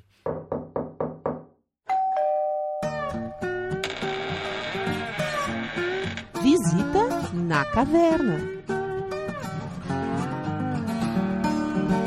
Pati, você é uma das maiores penalistas do Brasil, uma das professoras mais respeitadas. Conta um pouco da sua trajetória, Pati. Olá, Madeira! Olá, Flávio! É um prazer, gente, estar aqui com vocês de novo. Eu já participei aqui do podcast, acho que duas vezes, foi ótimo, e agora estou participando dessa nova fase, essa nova etapa do Saindo da Caverna. É daqui para mais, nós vamos dominar o mundo.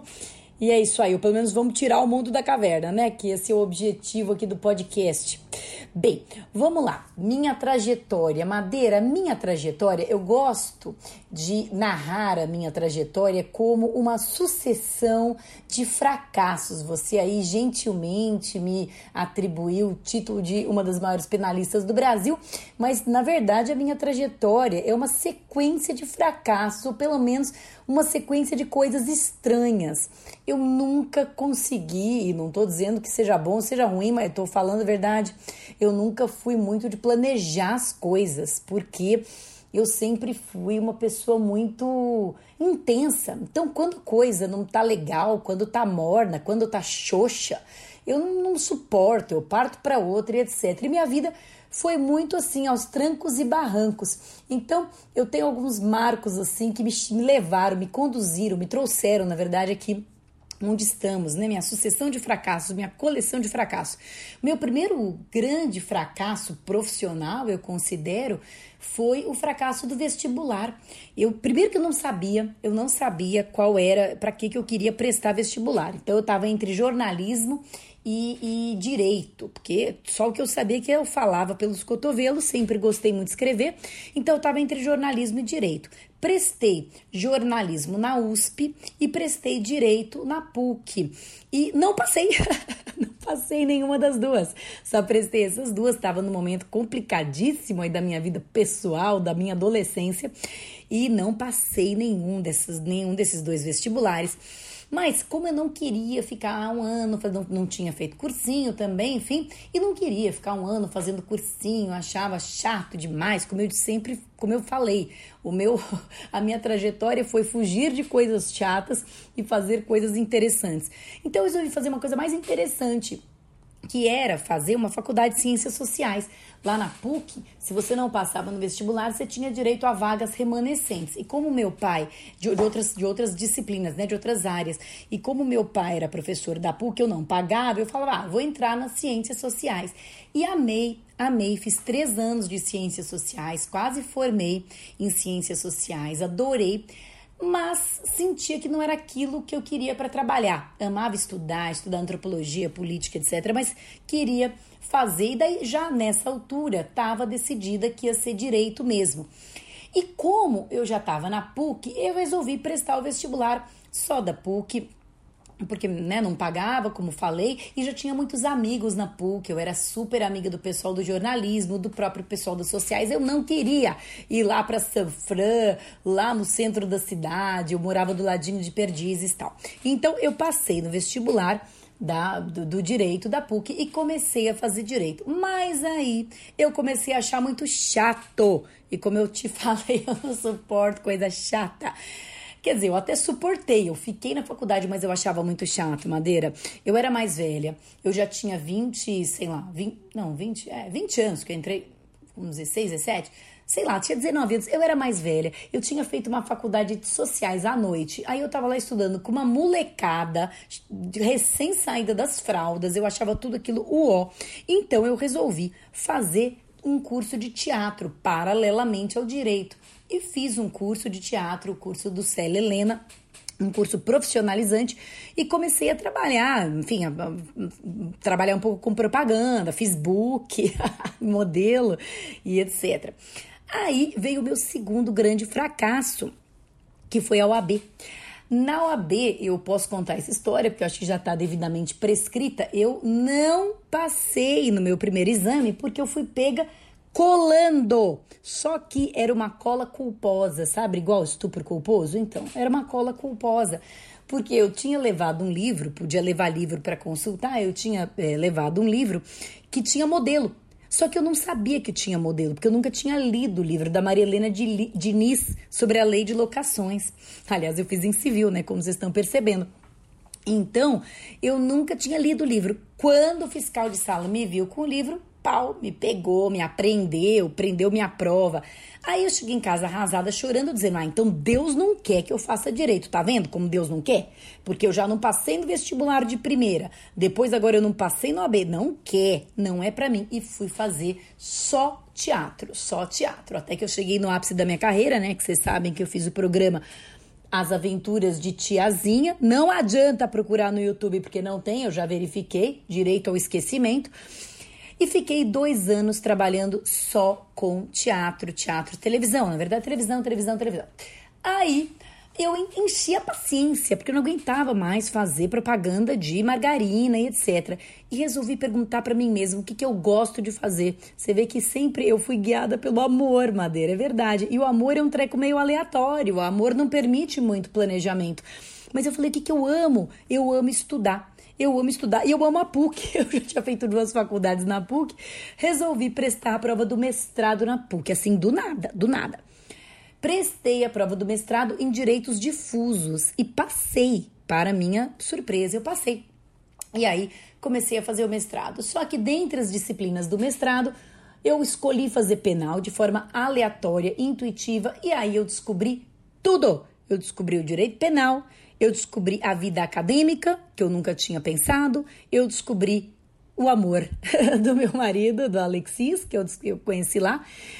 E aí eu comecei a querer dar aula, dar aula, dar aula, aquilo virou meu, minha obsessão, quero dar aula, quero dar aula, quero dar aula. Eu tinha um amigo que tinha um cursinho e eu pedi para ser assistente do cocô do cavalo do bandido, ser nada no cursinho, carregar pasta, e ele me deixou. E eu comecei a ser assistente nesse cursinho. E comecei a dar algumas aulas, os alunos gostavam e logo fui chamada para um outro cursinho, para o Prima, onde nós nos conhecemos, né, Med? E no Prima estava no começo das aulas telepresenciais. E quando eu então fiz um teste para uma aula telepresencial, eu falei: é para isso que eu nasci, é para isso que eu estou no mundo, é para dar aula assim e é para tratar de direito penal. E aí eu vi tudo se encaixando. Sabe aquele filme que nada faz sentido? Aí nos últimos 15 minutos o diretor encaixa tudo? Essa é a minha vida. Porque quando eu fui fazer direito penal e aí abri meu escritório, eu entendi qual era a função das ciências sociais na minha vida, que era ter uma visão mais crítica, uma visão mais aberta. Eu entendi por que eu tinha feito teatro, era para me comunicar melhor, tanto comunicar nos processos, num júri, quanto me comunicar nas aulas. E sabe quando tudo faz sentido e você fala, não poderia ter sido diferente? Mas foi isso. Ou seja, é uma trajetória irrepetível. eu não recomendo para ninguém, porque eu dei muito cabeça, cabeçada. Mas o que eu digo é o seguinte: é o amor. A gente acredita nisso, né, Med? Você também acredita, como eu, Flávio também acredita. É o amor que nos guia. Se deixe guiar por ele, porque ele vai te levar, te levar para o lugar, lugar certo, para tua casa. Isso aí. Patrícia, minha querida amiga, Olha, há três fatos da sua vida que eu gostaria que você falasse para os nossos ouvintes. Você é neta do grande Paulo Vanzolini. Fala pra gente um pouco sobre o seu avô. Ele influenciou você em algo? Além disso, é, soube que você também nasceu no Chile. Como assim? Por quê? Explica pra gente essa, esse fato da sua vida, onde você nasceu. E por fim, também soubemos que você foi atriz. Conte um pouco pra nós sobre isso, Pati. Flávio Martins desencavando fatos do Arco da Velha. Bom, vamos lá. Então, ri sim, eu sou neta do Paulo Vanzolini e eu acho que, assim, bom, tem um orgulho imenso, inenarrável, né? Meu avô é um, foi, porque ele é morto hoje, mas ele é um dos maiores zoólogos que o Brasil já teve, um biólogo incrível, foi diretor do Museu de Zoologia da USP durante 40 anos, um zoólogo que criou teorias uh, evolutivas né, muito importantes, muito respeitadas na comunidade acadêmica. E ao mesmo tempo um artista, um músico incrível, um letrista incrível, né? Mais do que um músico, embora ele também compusesse melodias, mas enfim, é, que autor de sucessos aí, como Honda, como Volta por Cima, para os mais entendidos, Capoeira do Arnaldo, Praça Clóvis, assim, um músico de primeira, né, dessa dessa cultura popular. Então, assim, meu avô era um cara extremamente erudito, ou seja, muito culto, é, fez a, a, a, a pós-graduação dele em Harvard, por isso minha mãe é americana, né, nasceu lá. E, mas ao mesmo tempo tinha esse contato, essa conexão com a cultura popular, era um cientista e era um artista, ou seja, ele era tudo. E eu acho que ele me inspirou muito, muito em muitas coisas, mas assim, eu vou destacar duas. Uma é, é que você não precisa estar na caixa, quer dizer, eu posso ser advogada e atriz, eu posso ser, você pode ser médico e músico, você pode ser. A gente não precisa ter uma coisa só, a gente não precisa estar nas caixas, a gente tem que estar onde nosso coração está. E se o coração está na ciência, está lá. Se, nós não precisamos ficar atendendo esses papéis, essas expectativas sociais.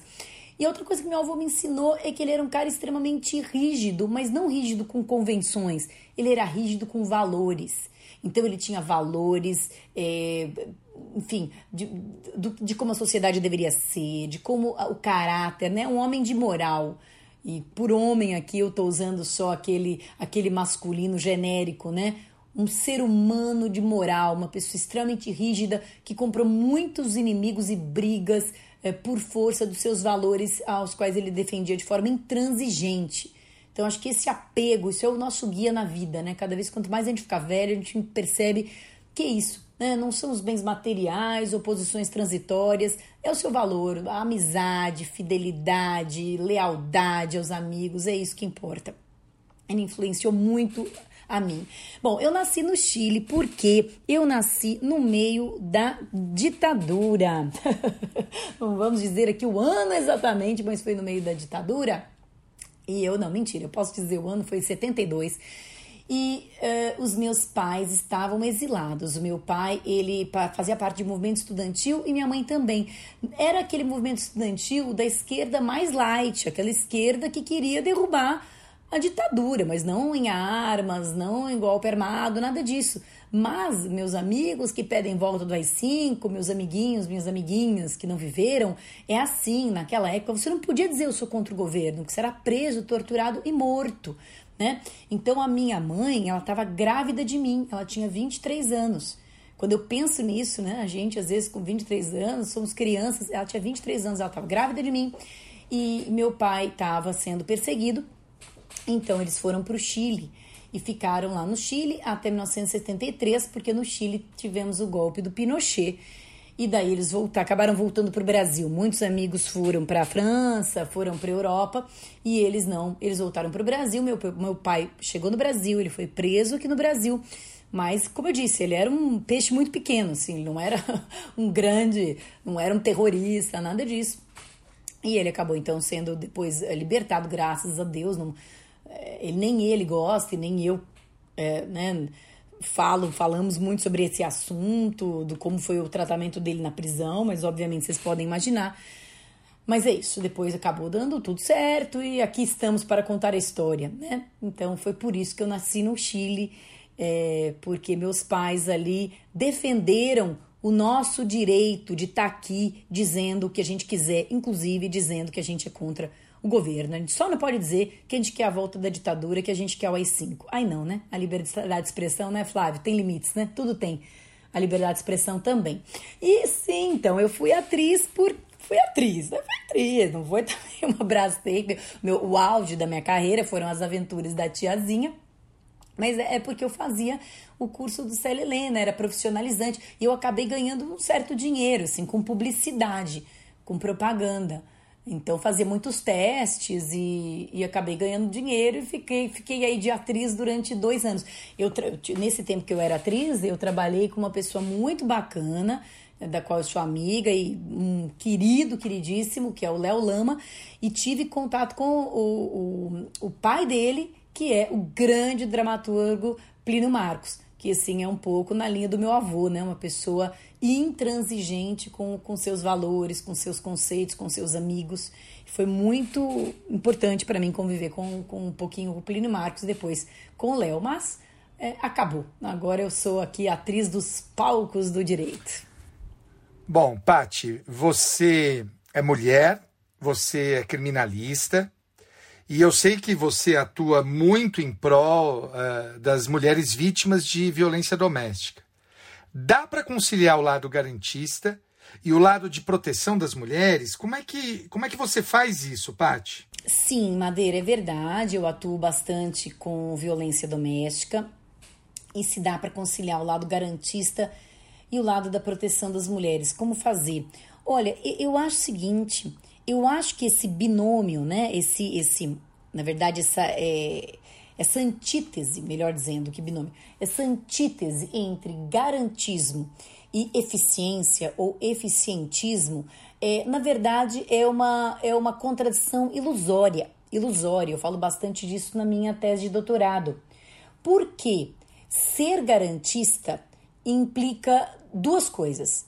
Primeiro, ter respeito às formas, entendê-las não como formas, mas sim como garantias, ter respeito às formas e entender que a punição, a repressão penal, enfim, só pode ocorrer respeitadas essas formas. E, e isso é, isso é, é absolutamente compatível com a proteção do direito das mulheres, porque eu posso perfeitamente, respeitando todas as formas, punir alguém, eventualmente prender alguém, colocar essa pessoa na cadeia, sem, por exemplo, correr o risco de uma uh, lava-jato que está correndo o risco de ter tudo anulado, não é mesmo? Então não é melhor você ter um processo que respeite garantias e depois ter uma condenação justa, sólida, consistente e que não vá ser anulada, que não vá ser derrubada? É isso eu estou pensando aqui só do ponto de vista do eficientismo. Né? Eu não estou pensando nem do ponto de vista filosófico. Quer dizer, respeitar uh, os direitos, a lei, os direitos previstos na Constituição, é, garante condenações mais justas e condenações mais sólidas. Condenações que não correm o risco de serem anuladas, né? Eu, eu, eu, quando defendo, sabe, o interesse da vítima, quando eu atuo, seja como querelante, seja como assistente da acusação, eu fico mais preocupada ainda com a regularidade processual. Então, sei lá, o réu não foi devidamente intimado, eu vou pedir para intimar o réu. Quer dizer, eu me preocupo em zelar para que as garantias sejam cumpridas, para que o meu processo seja válido. Porque eu não quero chegar lá amanhã no STJ, anular tudo, dar uma prescrição e etc. Né? Então, primeiro, eh, garantia e eficiência não são contraditórios, porque garantia permite uma condenação mais justa e mais sólida, o que para mim é a eficiência do direito penal. Uh, o outro erro nessa suposta antítese é, é que a gente acha que a eficiência do direito penal é condenar e que condenar vai reduzir criminalidade. E eu acho que quando a gente estuda só um bocadinho abaixo dessa superfície, a gente vê que, primeiro, a eficiência do direito penal não é condenar, a eficiência do direito penal é julgar de acordo com as regras, o que pode levar a condenações ou absolvições, e que a eficiência, mesmo que seja ao condenar, não vai ter um impacto direto sobre a criminalidade. Em, em, em suma, dito de uma forma mais simples, a gente perde um pouco a fé de que o direito penal vá resolver tudo. A gente tem um pouquinho de consciência de que muitos conflitos, o direito penal é importante até a página 2, mas muitos conflitos podem, devem ser resolvidos de outra forma. E eu não estou aqui sendo leniente, passando a mão, dizendo que tem que fazer acordo com, eh, com, com, com assediador de mulher, nada disso, mas é verdade. Quer dizer, muitas vezes aquela pessoa que é um agressor também tem problemas psicológicos. Ela tem que ser tratada. E se ela for simplesmente encarada como um monstro e trancafiada na cadeia, isso não é eficiência. Porque ela vai sair dali mais revoltada, mais agressiva e mais violenta e vai reproduzir. Tá todo mundo aí de olhos abertos aí para Carol Conká, né? Mas a Carol Conká, eu não tô, por favor, eu não tô querendo vitimizá-la. Não, eu acho que, enfim, se eu, se eu votasse, eu votaria nela. Eu nunca votei no BBB, achei que tá meio tarde para começar. Mas se eu votasse, eu votaria nela. Mas a Carol Conká, ela, ela manifestou ali vários episódios em que ela foi vítima de violência. né? Tem uma fala que ela fala pro Lucas, é, eu vou te ignorar porque a minha mãe sempre me ignorou. Então, esse ciclo da violência, ele tem que ser quebrado de outra forma. Não é só com a repressão penal. E eu acho que eu ser uma advogada que defende vítimas, mas que também entende que não, não tem que ser uma coisa de vingança, não tem que ser uma coisa de retaliação, não tem que ser uma coisa de ódio, tem que ser uma coisa da punição justa e, e basicamente de tentar mudar esse cenário, tentar recuperar aquela pessoa, tentar é, alertá-la, acordá-la, enfim, melhorá-la, né? Porque eu acredito, eu acredito que Bem, se eu não acreditar nisso, aí realmente minha carreira penal posso encerrar. Eu acredito que as pessoas podem ser modificadas. Eu só não acredito que elas podem ser modificadas eh, simplesmente pela cadeia. Isso eu acho um pouco verossímil, né? Mas então eu não vejo nenhuma contradição entre ser garantista e atuar na proteção das mulheres. Eu acho que essas duas coisas andam, caminham muito bem juntas. Patrícia, uma última pergunta. É, nos próximos dias nós estaremos. Nós, bem, antes de mais nada, para o ouvinte que não sabe, é, nós, eu, você, Madeira e outros professores, nós já trabalhamos juntos há quase 20 anos, não é? Nós trabalhamos juntos. Nós somos muito jovens, não é? como diz o Madeira, não é? começamos Começamos, aos 10. exatamente, né? Mas há quase 20 anos nós já trabalhamos juntos, né? Nos próximos dias, sendo mantido o exame do OAB, se Deus quiser, os nossos ouvintes que estão nessa fase vão fazer. Bem, nós temos um próximo, no- nos próximos dias um evento bacana, que é o Dia Damásio, que nós já há muitos anos fazemos juntos, não é? E, e estaremos juntos mais uma vez. Ô, ô Paty, diz uma coisa aí pra nós. é, o que, que te motiva a dar aula após esses tantos anos? Por que, que você tem paixão pela docência? E, por fim, dê para os nossos ouvintes aí um conselho pessoal, profissional, eles que são da, da maioria do direito. Paty? Flávio, eu vou fazer aqui uma provocação. Eu vou perguntar por que, que você é apaixonado pela Beth? por que, que eu sou apaixonada pelo Alexis? Por que, que eu amo Alexis? É, eu acho que a gente pode tentar racionalizar essas coisas, mas é, eu sempre achei que a gente não ama por quê? A gente pode admirar por quê, a gente pode gostar, mas a gente não ama por quê. A gente ama apesar de. Apesar de tudo, eu amo o Alex. Apesar dele uh, jogar muito videogame, apesar dele não gostar de falar no telefone comigo, revelando fatos da vida de Alexis. Eu amo ele apesar de tudo isso e eu amo porque eu amo, né? Eu amo porque eu amo. Acho que é de Drummond, né? Essa frase. Então eu poderia te dar mil razões racionais para dar aula, mas eu não, não vou. Eu amo porque eu amo. Eu amo porque eu, eu amo porque eu amo. Eu amo porque eu sinto paixão, eu sinto tesão, porque aquilo me inflama, porque aquilo deixa minhas bochechas vermelhas, deixa meus olhos brilhando, porque quando eu tô dando aula eu me sinto viva, porque quando eu tô dando aula eu sinto que tem uma chama dentro de mim. Então, eu vou ser bem romântica. Eu amo dar aula, eu amo dar aula, eu sempre amei dar aula. É a primeira vez que eu pisei numa aula, eu falei, eu amo fazer isso. Agora, além de amar, é, e apesar de muitas vezes, né, já dei aula em lugar que não pagava bem, já dei aula em lugar que os alunos não estavam interessados, e apesar disso, eu continuei amando, continuei amando dar aula. Eu tô doente, eu vou dar aula, eu curo. Eu tô triste, eu vou dar aula, eu alegro. Aula pra mim é antídoto pra tudo para tudo, de verdade. Agora, eu po- eu poderia te elencar uma série de razões pelas quais eu racionalmente acho muito importante dar aula. Eu acho muito importante, eu acho muito bonito ver a transformação que a gente causa na vida dos alunos. Eu acho demais partilhar, ser uma parte assim desse caminho, dessa história de sucesso das pessoas, seja nos preparatórios, seja na formação da graduação. Eu acho demais você conseguir transmitir um pouquinho do seu pensamento, transmitir um pouquinho dos seus valores. Eu, como você, Flávio, eu acredito que só a educação salva.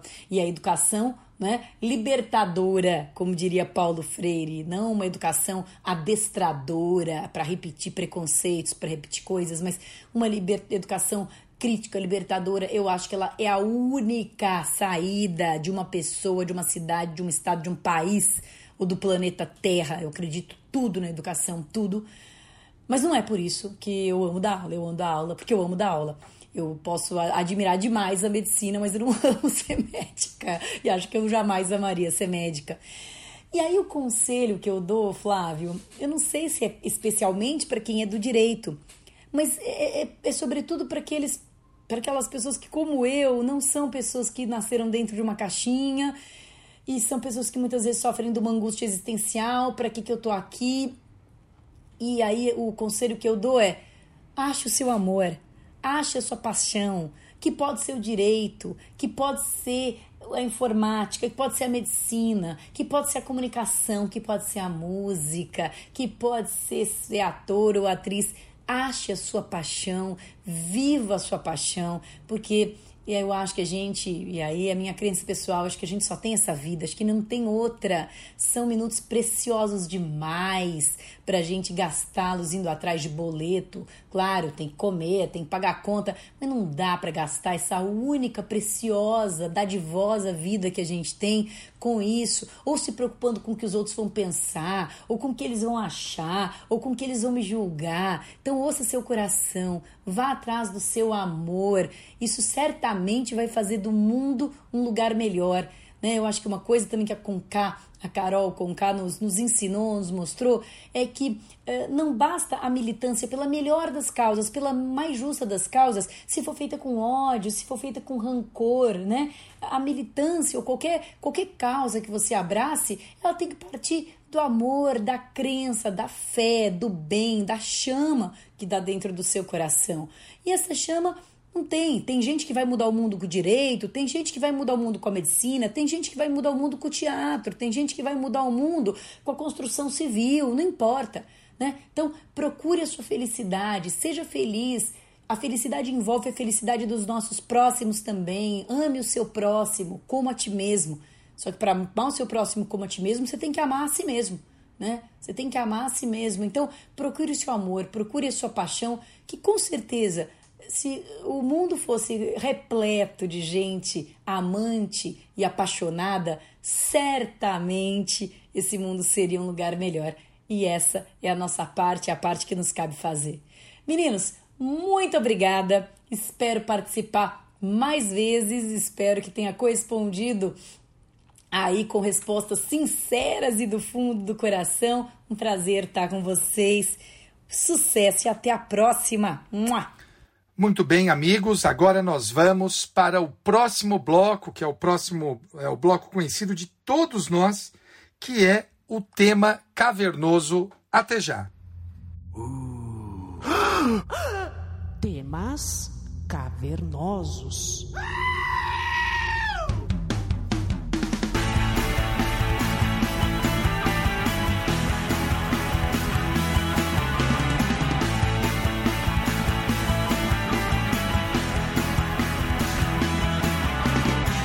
Bem, amigos, no tema cavernoso de hoje, nós vamos falar sobre impunidade. Flávio, é com você, meu amigo. Olha, Madeira, é, uma, uma coisa que, infelizmente, é, o Brasil convive há muitos e muitos anos é com a impunidade, sobretudo quando o, o autor do crime ou da infração político-administrativa é algum agente público é, poderoso.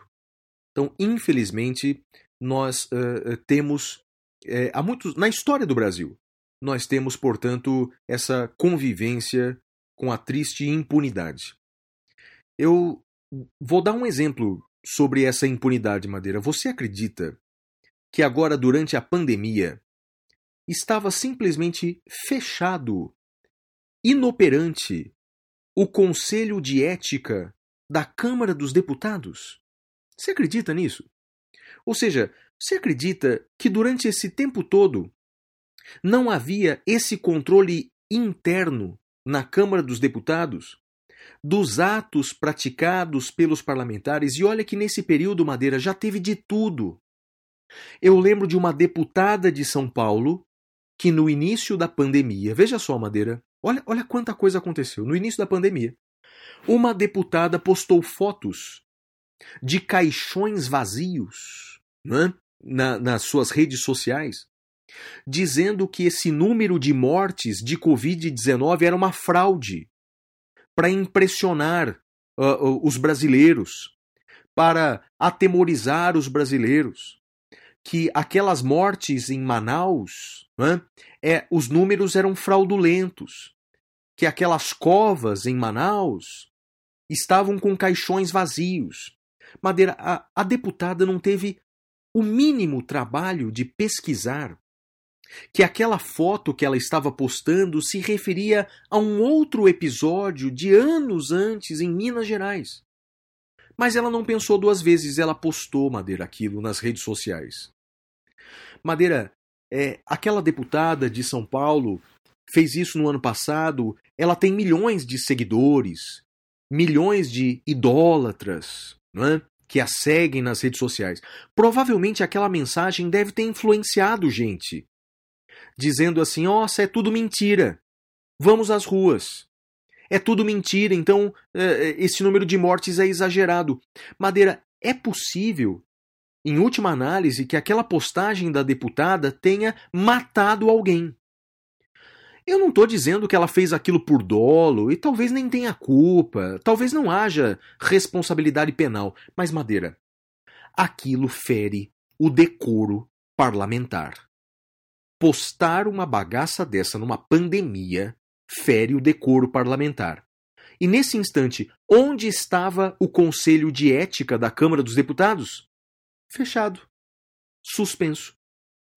Bem, Madeira, foi por essa razão, por estar fechado, por estar suspenso, ou seja, pelos deputados uh, federais falarem quaisquer coisas, praticarem quaisquer crimes, eh, extrapolando os limites da, da, da liberdade de expressão e da imunidade parlamentar, foi por essa inércia do Congresso Nacional que o Supremo Tribunal Federal, de ofício, instaurou um inquérito policial, usando um argumento uh, controvertido do regimento interno, e agora mantém há uma semana preso em flagrante um deputado federal. Eu não estou dizendo que o Supremo está agindo de forma correta, muito pelo contrário, foi a primeira notícia da caverna hoje. Mas o que eu estou dizendo é que essa ação do STF tem uma origem. A origem é a absoluta inércia da Câmara dos Deputados. A gente está falando de impunidade, então, portanto, não responsabilizar os seus próprios pares é um dos cenários dessa impunidade. Agora, Madeira, o Congresso Nacional ele está para discutir e aprovar uma mudança na lei da improbidade administrativa o, a maioria dos parlamentares que compõem o chamado Centrão, com o apoio do presidente da República, defendem, Madeira, uma flexibilização da lei de improbidade administrativa. Madeira, nessa semana, numa entrevista dada em frente ao Planalto, o presidente da República, ele disse, abre aspas, que a legislação atual engessa o prefeito e afirmou que é, está por conversar com o presidente da Câmara dos Deputados, o Arthur Lira, do Progressistas de Alagoas, sobre a mudança na lei de improbidade administrativa. Madeira, eu lembro que o próprio presidente da Câmara dos Deputados, o, o próprio presidente da Câmara dos Deputados, ele é réu em processo penal por crimes de corrupção. Madeira, mas o que mais destacamos, o que mais destacamos na, na, com certeza nessa semana, sob esse aspecto da impunidade, Madeira, é uma PEC, uma proposta de emenda constitucional, que está sendo discutida com uma eh, inesperada agilidade, Madeira. É a proposta de emenda constitucional número 3 de 2021. Uma PEC, uma proposta de emenda constitucional de autoria do deputado Celso Sabino, do PSDB do Pará, do PSDB do Pará, e é, vem sendo conhecida, Madeira, como a PEC é, da impunidade. A PEC da impunidade. Essa PEC já contou com o apoio inicial de mais de 180 deputados como coautores. Só para o nosso ouvinte entender, é uma PEC, ela pode ser apresentada por, pelo presidente ou por um terço de deputados ou por um terço de senadores, dentre outros uh, legitimados. Nesse caso, um terço de deputados federais está propondo a PEC. E aí, Madeira, eu gostaria de comentar com você aqui e com os nossos ouvintes os detalhes dessa PEC. Vamos lá? Vamos lá. Olha, vamos lá. Lembrando que PEC, para quem não é da área do direito, é a abreviação de proposta de emenda constitucional. Portanto, querem mudar a Constituição. E pelo que eu estou sentindo, Madeira, vão mudar a Constituição de forma muito rápida, Madeira. A primeira mudança, é, o primeiro artigo que eles querem mudar é o artigo 14, parágrafo 9 da Constituição, para o nosso ouvinte entender, é o artigo que trata das inelegibilidades. Inelegibilidades. Basicamente, é, hoje a regra é assim: se um político, ou qualquer um de nós, isso vale para qualquer um de nós, é condenado por sentença transitada em julgado, se ele é condenado por sentença transitada em julgado, ele fica com os direitos políticos suspensos, pelos tempos que durarem os efeitos da condenação. Segundo o artigo 14, parágrafo 9 da Constituição, lei complementar pode criar outras hipóteses de inelegibilidade. A lei mais importante é a lei da ficha limpa. Segundo a lei da ficha limpa, segundo a lei da ficha limpa, se um agente público é condenado por órgão colegiado em alguns crimes, como por exemplo crimes de corrupção ligados a crimes contra a administração, se ele é condenado por órgão colegiado, ele fica uh, inelegível por um certo tempo. Foi o que aconteceu com o ex-presidente Lula. Ele foi condenado por órgão colegiado, o Tribunal Regional Federal, né? e por essa condenação, embora não transitada em julgado, por essa condenação, ele ficou inelegível. Por isso, ele não pôde se candidatar na eleição presidencial passada. Bem, o que, que eles querem fazer, Madeira? Qual que é a mudança? Eles querem acrescentar um parágrafo dizendo assim, ó as inelegibilidades previstas na lei complementar, a que se refere o parágrafo 9, somente produzirão seus efeitos com a observância do duplo grau de jurisdição. Ou seja, hoje, hoje, se um prefeito é condenado, se um prefeito é condenado pelo Tribunal de Justiça por um desses crimes é, previstos aí na lei da ficha limpa, se ele é condenado pelo TJ, ele se torna inelegível. Mesmo sem que haja o trânsito em julgado, mesmo sem que haja o trânsito em julgado, mesmo sem que haja um duplo grau de jurisdição, ou seja, mesmo que aquela condenação não seja examinada por um tribunal superior. Se o prefeito é condenado pelo TJ, é condenado por um órgão colegiado, mesmo sem o trânsito em julgado, ele fica inelegível. Bem, o Congresso Nacional quer mudar isso. Congresso Nacional, ele quer fazer o seguinte: não, esse prefeito, se for condenado pelo TJ, condenado pelo pleno do TJ. Vou dar um exemplo mais atual. Se o governador Wilson Witzel for condenado pelo STJ, ele está sendo processado pelo STJ, certo? Se ele for condenado pelo STJ, mesmo com essa condenação, ele não se torna inelegível. Essa inelegibilidade só ocorrerá depois que essa condenação for submetida a um duplo grau de jurisdição, ou seja, ser examinada por um tribunal que esteja acima. Madeira, o que que você acha dessa primeira mudança?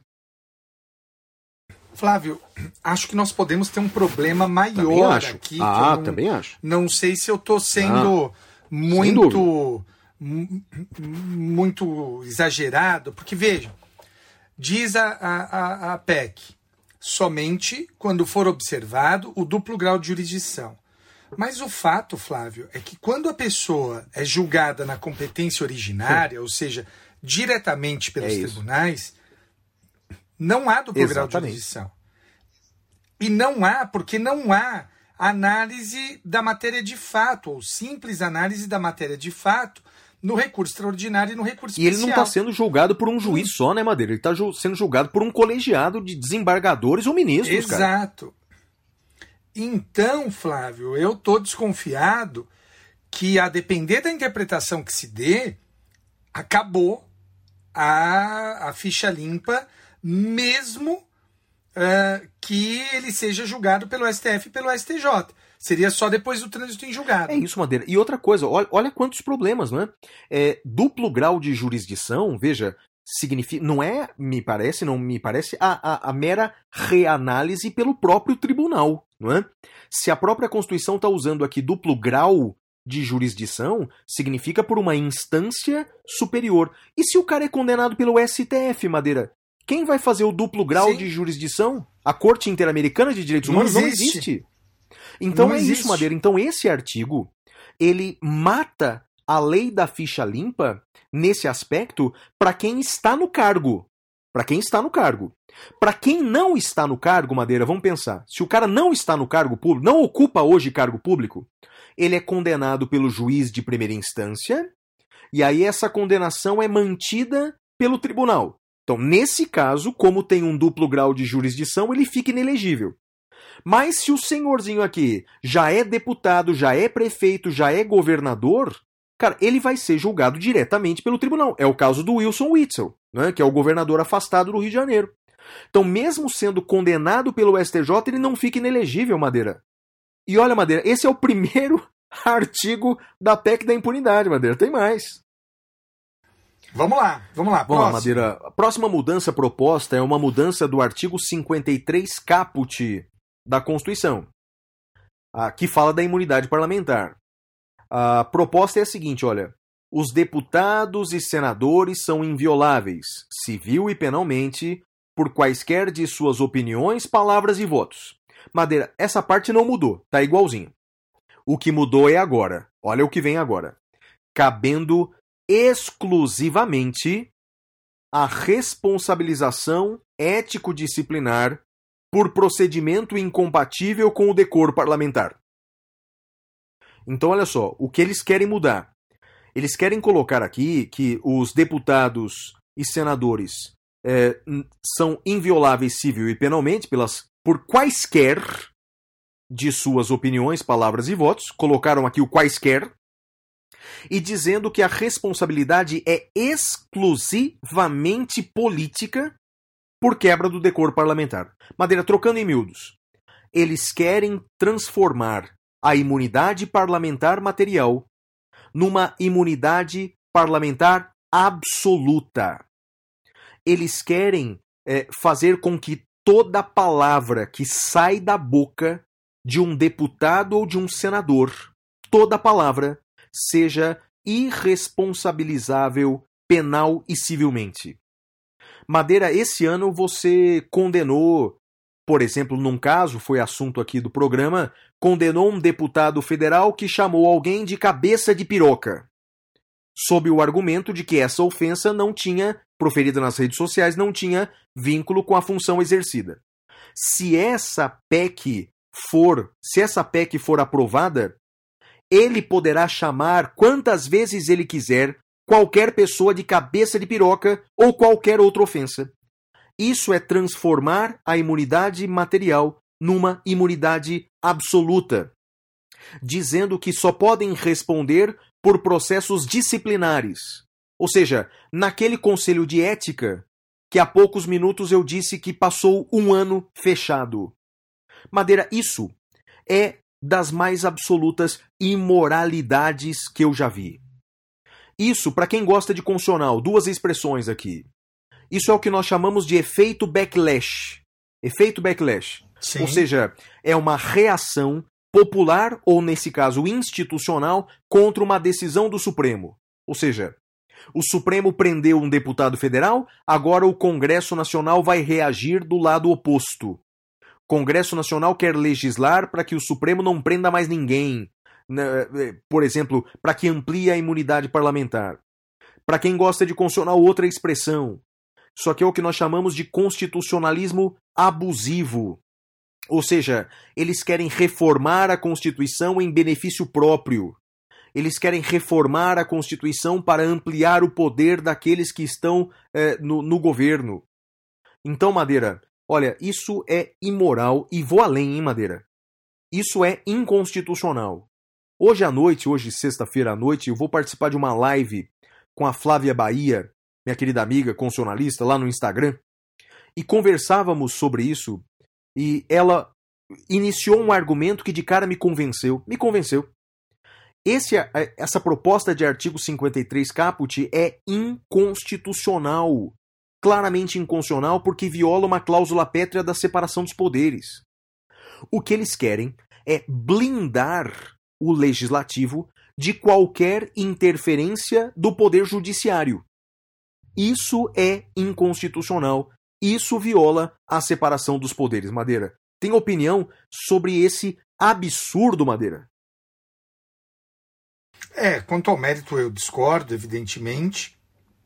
Agora, eh, eu não entendi direito o argumento da inconstitucionalidade. Flávio, qual seria? Não, o argumento é o seguinte, Madeira. Uma das cláusulas pétreas é a separação dos poderes. Uma das cláusulas pétreas é a separação dos poderes. Quando você muda a lei dizendo que. Bem, e faz parte, só para esclarecer, faz parte da separação dos poderes, é, é, é um elemento, um ingrediente essencial da separação dos poderes, o chamado sistema de freios e contrapesos. Ou seja, controles recíprocos entre os poderes. Isso é um ingrediente, é um componente que faz parte da separação dos poderes. Quando você muda a lei dizendo que um poder ou um, ocupante de um poder totalmente irresponsabilizado por outro poder, Hum, você está Entendi. interferindo no judiciário. Dizendo, judiciário, você pode julgar o que você quiser, mas você não pode jamais julgar Menos- esse membro desse poder.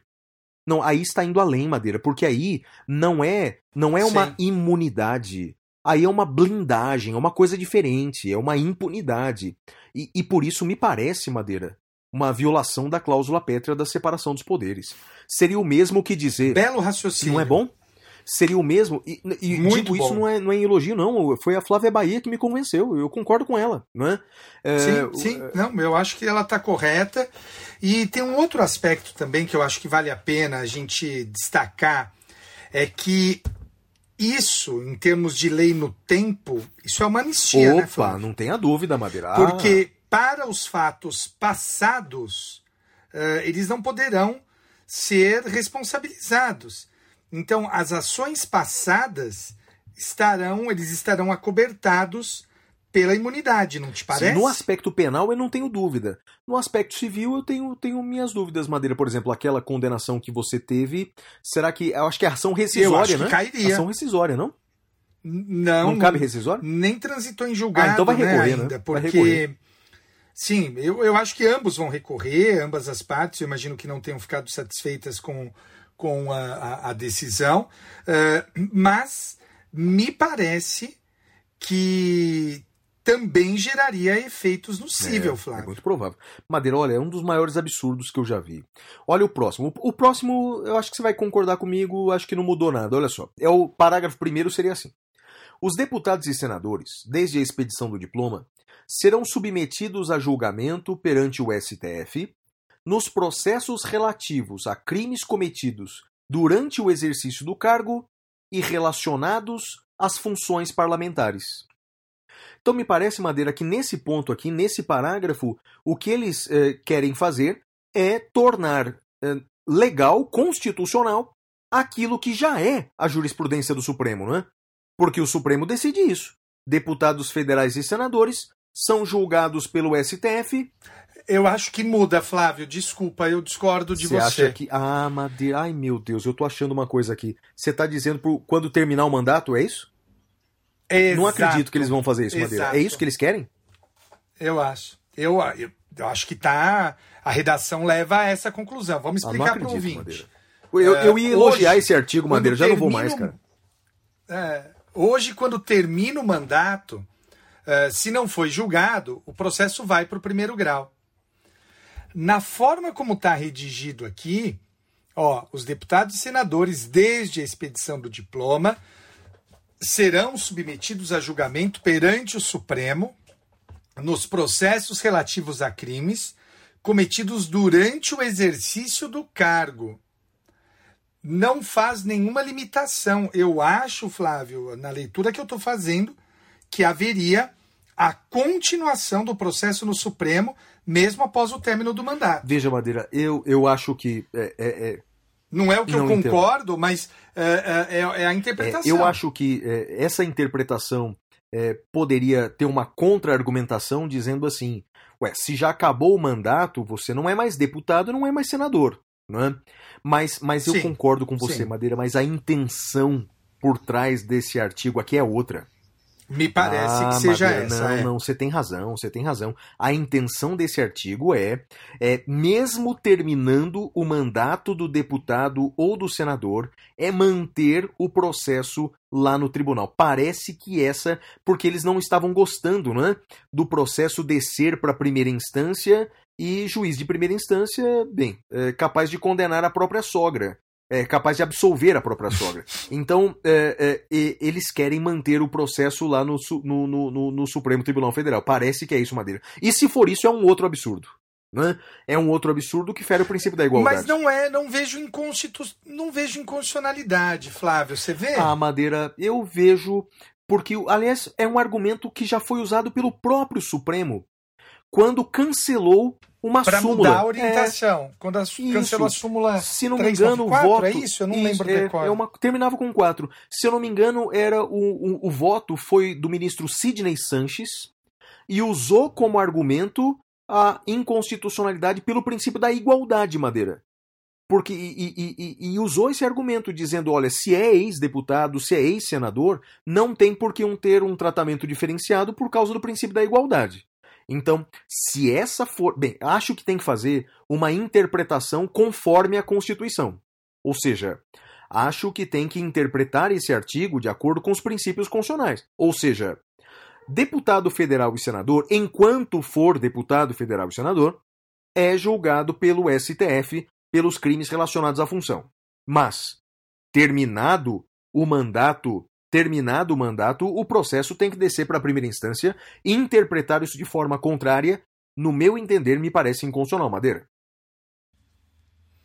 É, eu, tô repensando aqui, eu acho que se a gente for ah, usar o mesmo raciocínio desse julgamento, faz sentido o que você está falando, É, Flávio. a- a- esse foi um argumento usado pelo STF. É bem verdade que era um outro STF, né?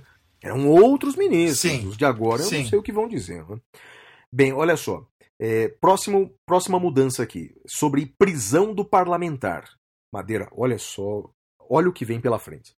Então, o parágrafo segundo diz assim: Desde a expedição do diploma, os membros do Congresso Nacional não poderão ser presos, salvo em flagrante por crime cuja inafiançabilidade seja prevista nessa Constituição.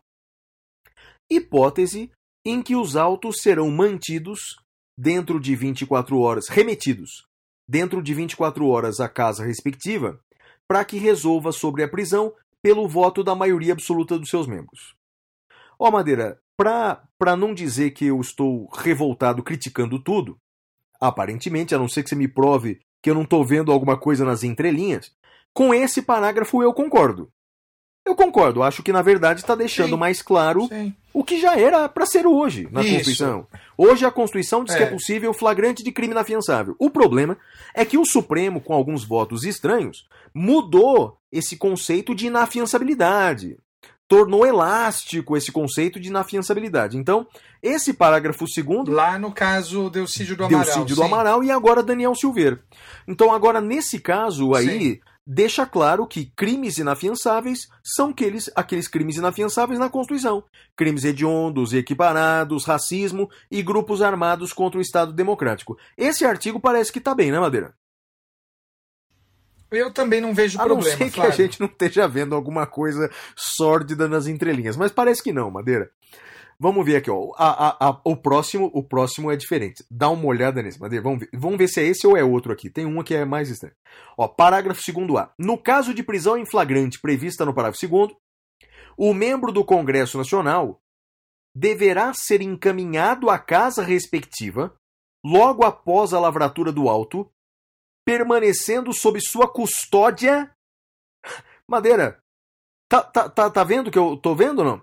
Até o pronunciamento definitivo Uhum. do plenário. Moral da história: se um deputado federal ou senador é preso em flagrante de crime inafiançável, por exemplo, por um crime hediondo, por exemplo, por um homicídio qualificado, por exemplo, por um estupro qualificado, ele é preso em flagrante de crime inafiançável e ele é encaminhado à casa respectiva e vai permanecer sob custódia da casa. Manda o homem para a Câmara, ele fica preso na Câmara dos Deputados, Madeira. O que, que você acha? Eu achei estranho, ele vai ficar preso Lá lá, dentro, dentro. Lá dentro. Eu não conheço. o- o- ele- eles vão criar uma. vão construir um, um anexo, alguma coisa? Ah, Madeira, tem que Não, rir, eu, eu não tô fazendo Tem que piada. rir, É, é Vou verdade. construir um anexo, é Eu- bom. eu não. Ah, meu Deus. É isso. Não cara. é? É isso. Porque não, não, não tem local lá, não, não é apropriado. Eu, eu, eu confesso que eu não conheço a Câmara. Não sei se tem chuveiros, Ah, tem deve ter. esse tipo não, de coisa. ter. Não, não vai ser ruim, não. Uma sala especial para os detentos. Não, não vai, não vai ser ruim. Não vai ser ruim. Deve ter até garçom, cara. Vamos lá, Madeira, o próximo. Audiência de custódia agora, ó. É, parágrafo 2b.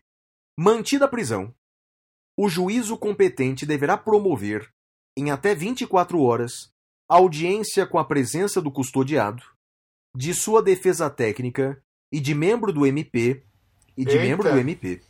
Oportunidade em que deverá relaxar a prisão, conceder a liberdade provisória ou, havendo requerimento do MP, converter a prisão em flagrante em preventiva, aplicar medida cautelar diversa do afastamento da função pública nos termos da lei. Então, Madeira, tá falando da audiência de custódia, novidades aqui. Então, bem, quanto à audiência de custódia, não é novidade. Fazer audiência de custódia em 24 horas, tá? A novidade aqui é, na audiência de custódia, pode, além de relaxar a, a prisão em flagrante que já existe hoje, permite aqui converter o flagrante em preventiva, o que hoje não existe.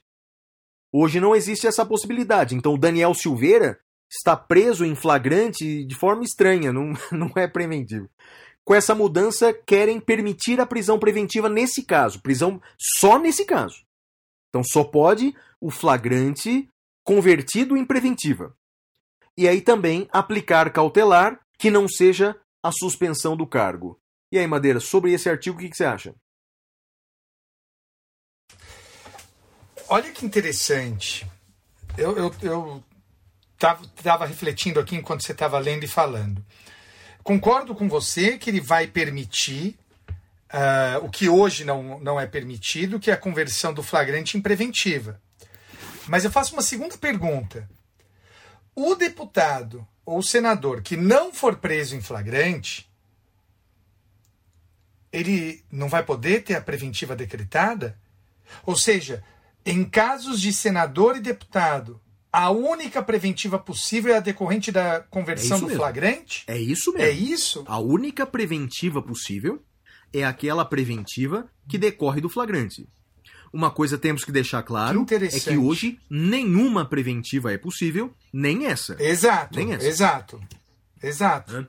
Mas Madeira vai, vai. Então uma coisa, uma outra coisa que fica clara é o seguinte: essa cautelar Então é uma boa. Há, há há uma, uma, melhora, há Há uma uma me- por um melhora. lado há uma melhora, Não- mas por outro lado Não há uma Mas- impunidade. Isso, mas por outro lado, olha essa. Não é possível mais o judiciário aplicar aquela medida cautelar de afastamento da função, que aconteceu essa semana com a Flor de Lis.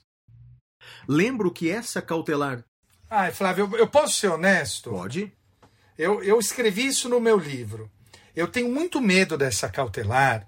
E veja, independentemente de Flor de Lis, Eduardo Cunha ou o que for, qual é o meu medo, Flávio? O meu medo é que essa cautelar acabe gerando, na prática, a cassação do mandato Mas, do mas parlamentar. Madeira, mas Madeira, deixa eu te interromper. Por isso mas que você no meu viu livro- que hoje a jurisprudência é essa cautelar depende de autorização da casa, né? Não, sim, mas veja, Flávio, veja. Vamos pensar no vereador. Porque o, o vereador tem menos imunidade que o deputado federal e o senador. Vamos pensar no vereador. Vereador não vai ter essa sujeição, sujeição da submissão à casa, certo? Ah, pensa no, no governador, o caso do Wilson Witzel. Veja, e pelo amor de Deus, eu estou citando esses exemplos para que o, o, o nosso ouvinte tenha algo palpável. Mas eu não gostaria que vocês pensassem nele, porque o meu receio é que aquele que não goste do Wilson Witzel fala, ah, bem feito. E não é. Flávio, eh, o governador Wilson Witzel está afastado já, sei lá quanto tempo, e se as coisas continuarem como estão, ele não vai ter concluído o mandato e vai ter sido cassado por uma liminar do judiciário. Goste-se ou não do governador, goste-se ou não da Flor de Lis e de qualquer outro político, eles foram eleitos. Sim, Madeira, né? deixa eu só te Por isso que no meu Madeira. livro Ah. eu sustento, só, só para só pra encerrar, por isso que no meu livro eu sustento que existe um limite temporal, que Sim, é de Madeira, seis deixa eu- meses. Uma coisa aqui, ó. é- é- mesmo que a Constituição mude, a situação do Wilson Witzel, a, citação, a situação dos prefeitos, não vai mudar. Isso aqui é exclusivo para deputado e senador. Sim, Então é assim, sim, funciona sim, assim. sim. Funciona assim, ó. Se você é funcionário público, se você é até agente público em cargo eletivo, se você é prefeito, se você é governador, ainda poderá ser aplicada a cautelar de afastamento da função pública, exceto se você é deputado federal e senador. Para deputado federal e senador, não se aplica essa cautelar de afastamento da função pública, mas para todos os outros eh, eh, servidores públicos é aplicável. É isso que eles querem fazer, Mandeira. Quanto uma observação quanto ao vereador, o vereador ele já não tem nenhuma imunidade nem quanto à prisão. O vereador ele pode ser preso porque não pagou pensão alimentícia. Então a, a Constituição ela afasta do vereador essa imunidade. Os únicos que têm essa imunidade é do deputado estadual para cima. Eu entendo enormemente a sua preocupação, compartilho dela, compartilho dessa preocupação de que realmente é o judiciário suspendendo o cargo público do sujeito que teve milhões de votos, eu entendo. Mas eu entendo que esse formato que a jurisprudência criou, de que a suspensão do mandato ela fica à, à, à, à mercê da apreciação da casa, me parece que foi uma maneira adequada de compatibilizar os princípios, Madeira. Então, a Flor de Lis, por exemplo, a Flor de, Lis continua deputada federal. Ela continua com seu mandato. Ela só vai perder o mandato se a maioria absoluta da casa suspender. Agora, Madeira, nem isso vai ter. Nem essa possibilidade vai ter. Eu confesso que eu sou contra eh, eh, eh, essa mudança de tratar deputados federais e senadores de forma diferenciada de todos os agentes públicos. Eu confesso que eu discordo também, Madeira. Eu gostaria que tivesse previsão de tempo, Flávio, de tempo máximo. Aí eu ficaria Eu tranquilo. colocaria aqui, Madeira, talvez a colegialidade, então, ou seja, que a cautelar fosse concedida por órgão colegiado e não por decisão monocrática, isso eu colocaria. Colocaria aqui expressamente a aprovação da casa respectiva, mas simplesmente vedar me dá uma cara de impunidade danada, Madeira. É, sim, sim, sim. Eu não gosto da vedação. Eu gostaria que fosse permitido, mas com limitação E temporal. olha, Madeira, quanto às outras medidas cautelares diversas da prisão, veja as outras.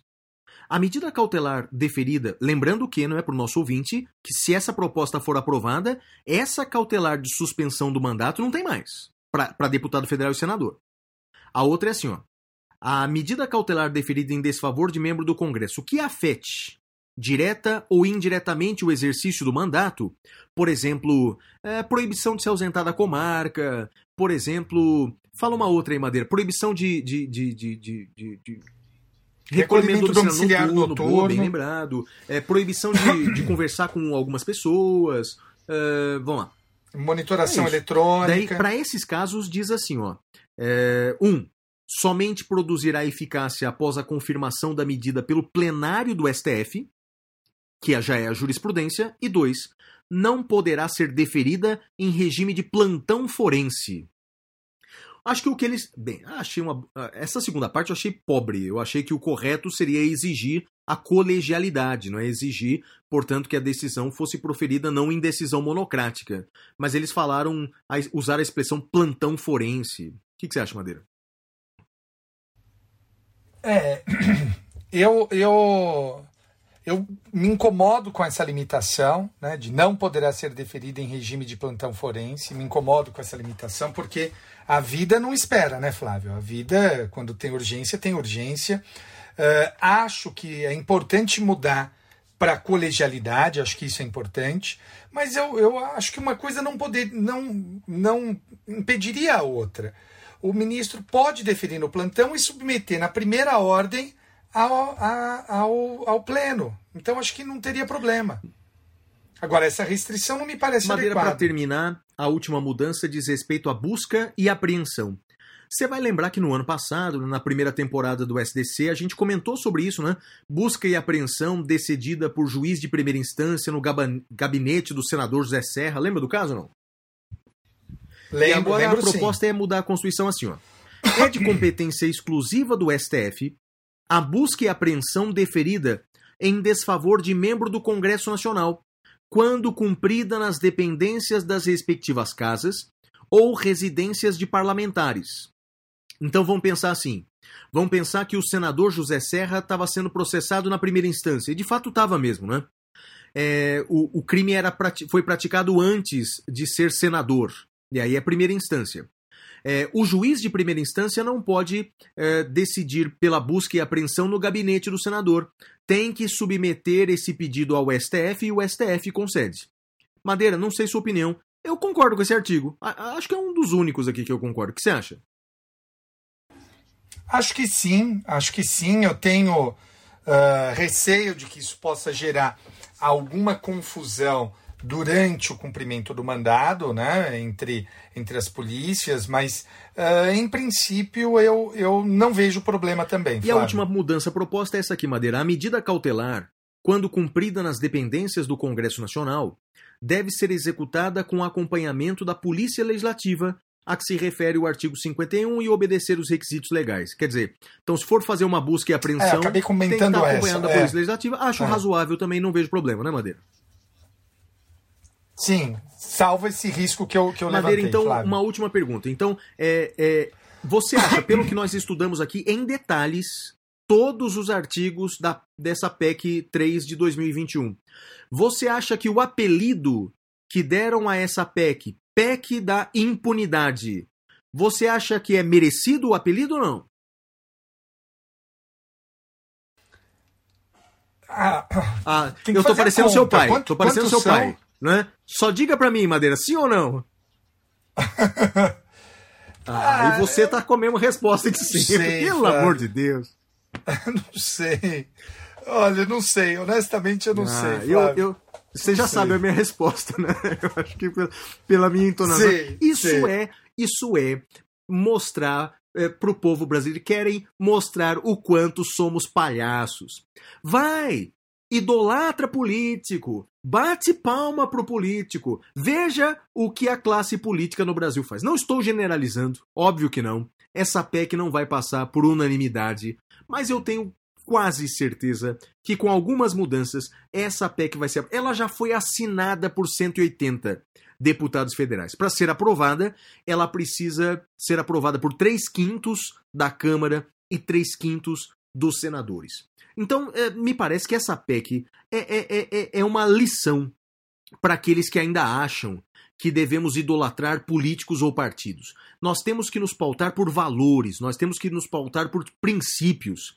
Essa PEC é uma das maiores imoralidades que eu já vi. Óbvio que há pontos que eu concordo, há pontos que nós concordamos aqui, há pontos que faríamos aju alguns ajustes, mas há alguns pontos que realmente são muito imorais, Madeira. Então eu entendo que esse apelido é muito justo, eis a PEC da impunidade, Madeira. Muito bem, e agora vamos para o nosso próximo bloco, que é o Pintura Rupestre. Até já.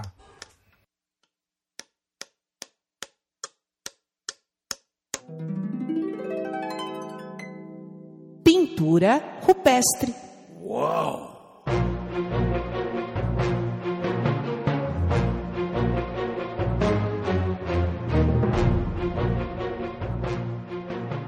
Bem, Madeira, a minha dica cultural é uma novidade. É, bem, não, não que o, o- a novela seja nova, muito pelo contrário, ela é da década de 70, ela é de 73. Mas ela está disponível no streaming.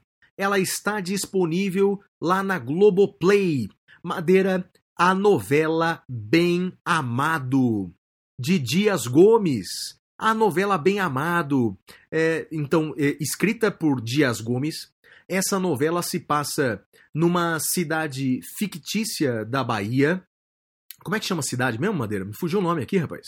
Devia Flávio, ter colocado no roteiro. Não lembro Oh, meu também. Deus. Mas Não já vou lembro. ver aqui. Então, o prefeito lá de, da- da- dessa cidade fictícia da Bahia, ele é um populista, como aliás o Brasil está acostumado ao longo da sua história com eh, populistas. Então, o, o- o- vamos lá. Aqui eu já, já encontrei as informações para quem não conhece essa novela de Sucupira. 73. Sucupira. Virou até, virou até, Sucupira. é, virou até filme depois, tal, que, que, que eu não gosto tanto. A novela então foi escrita e, e foi ao ar em 73. Ela foi escrita por Diago- Dias Gomes. Se passa nessa cidade fictícia de Sucupira, em que o candidato a prefeito aqui, Odorico Paraguaçu, Odorico Paraguaçu, faz um político extremamente populista, que para você ter uma ideia, Madeira, veja, coisa de Dias Gomes da, da década de 70, ele é, é, é, boicotou um determinado medicamento para não poder favorecer um político de oposição. Olha que coisa. Década de 70. Então, em resumo, olha, eu sugiro. É, é óbvio que eh, eu, eu estou assistindo de novo, Madeira. O Bem Amado, eu era muito garotinho quando assisti, mas agora. eh, eh, e, e nem lembrava direito, só de alguns trechos, mas agora estou assistindo capítulo por capítulo do Bem Amado. Tem uma velocidade diferente. Eh, ele é mais lento, eh, o corte das imagens demora mais, as paisagens ficam mais no ar, ou seja, a nossa ci- sociedade hoje é tão ágil que há, um- há determinados momentos que eu fico impaciente, sabe? Com aquela cena mais longa. Mas um destaque que eu vou fazer aqui que eu não lembrava: a trilha sonora do Bem Amado. Meu Deus do céu, que coisa maravilhosa!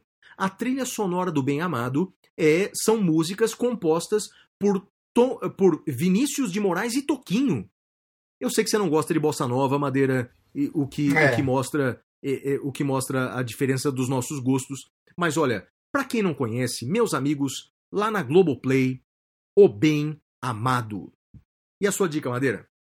Flávio, eu descobri uma música esse ano que eu tô, eu tô viciado. Eu tenho um comportamento meio compulsivo com, com músicas, enfim. Foi assim quando eu descobri. Ô, ô, ô, Madeira, de- deixa eu só te interromper. Isso que tá escrito aqui no roteiro que eu tô vendo aqui, isso aqui tá errado, né?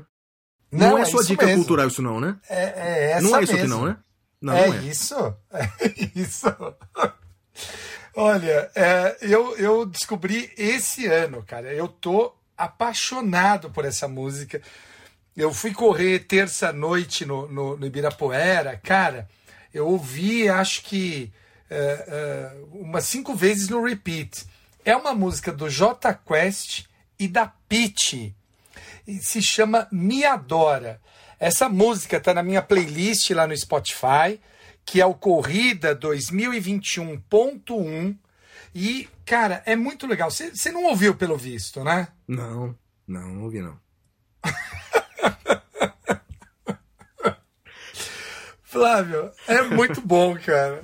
É muito bom. Não, eu, eu, eu, eu acho legal. Não, não, não, tá na minha playlist, mas, mas, mas eu não tenho nada contra, não. Não tenho nada contra, de verdade. Não tenho nada, tenho nada contra, não. Olha, eu recomendo enfaticamente que ouçam. A música se chama Me Adora. Tem no Spotify, que é o serviço que eu uso. J Quest e Pitch. Flávio, vamos pro próximo bloco? Vamos pro Pasme Excelência? Acho que a gente vai ter que criar um Pasme Flávio.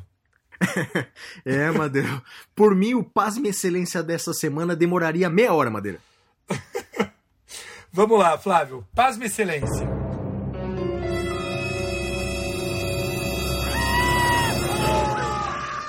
Pasme, Excelência.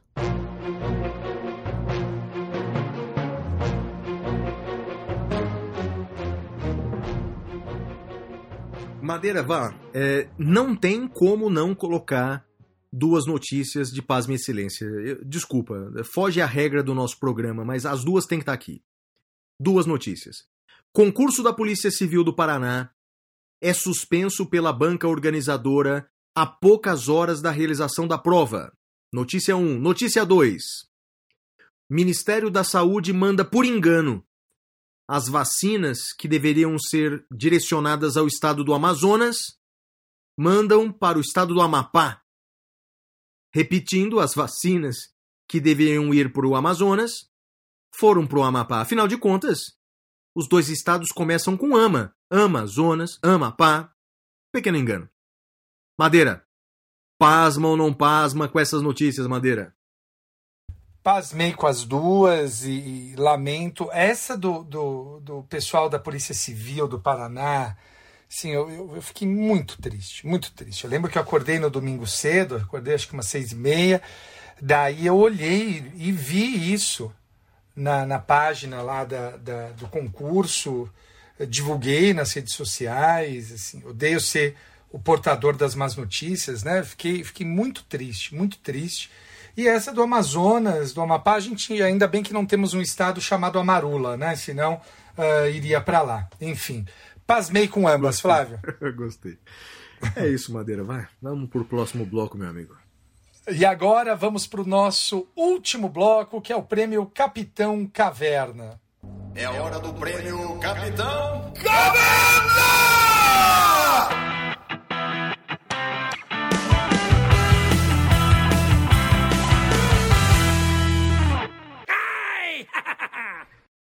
o meu destaque eh, negativo da semana vai para um sentimento.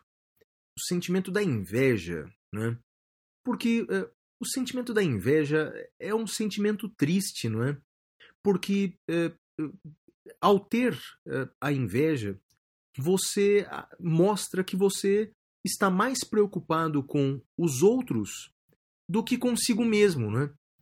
O que mostra, portanto, que o detentor desse sentimento é um detentor é, com, com, com muita tristeza, que não se alegra com as suas próprias conquistas, mas que se desagrada com as, conquista, com as conquistas alheias. Não é? E a inveja é um sentimento estranho, porque é um sentimento amargo que a pessoa toma e que se consome por dentro, acreditando que causará mal às outras pessoas. Mas é uma pena. Então eu, eu sugiro: o Brasil precisa tanto de novas iniciativas, o Brasil, o Brasil precisa tanto de novas ações, o Brasil precisa tanto de pessoas transparentes. Não é? Então o Brasil precisa tanto das pessoas. O, o Brasil precisa tanto que as pessoas deem o melhor de si.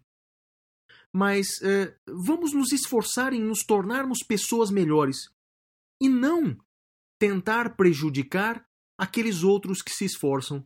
Então, Madeira, o meu destaque negativo da semana vai para esse sentimento que corrói pessoas por dentro, que é a inveja. Seu destaque negativo vai para quem, Madeira?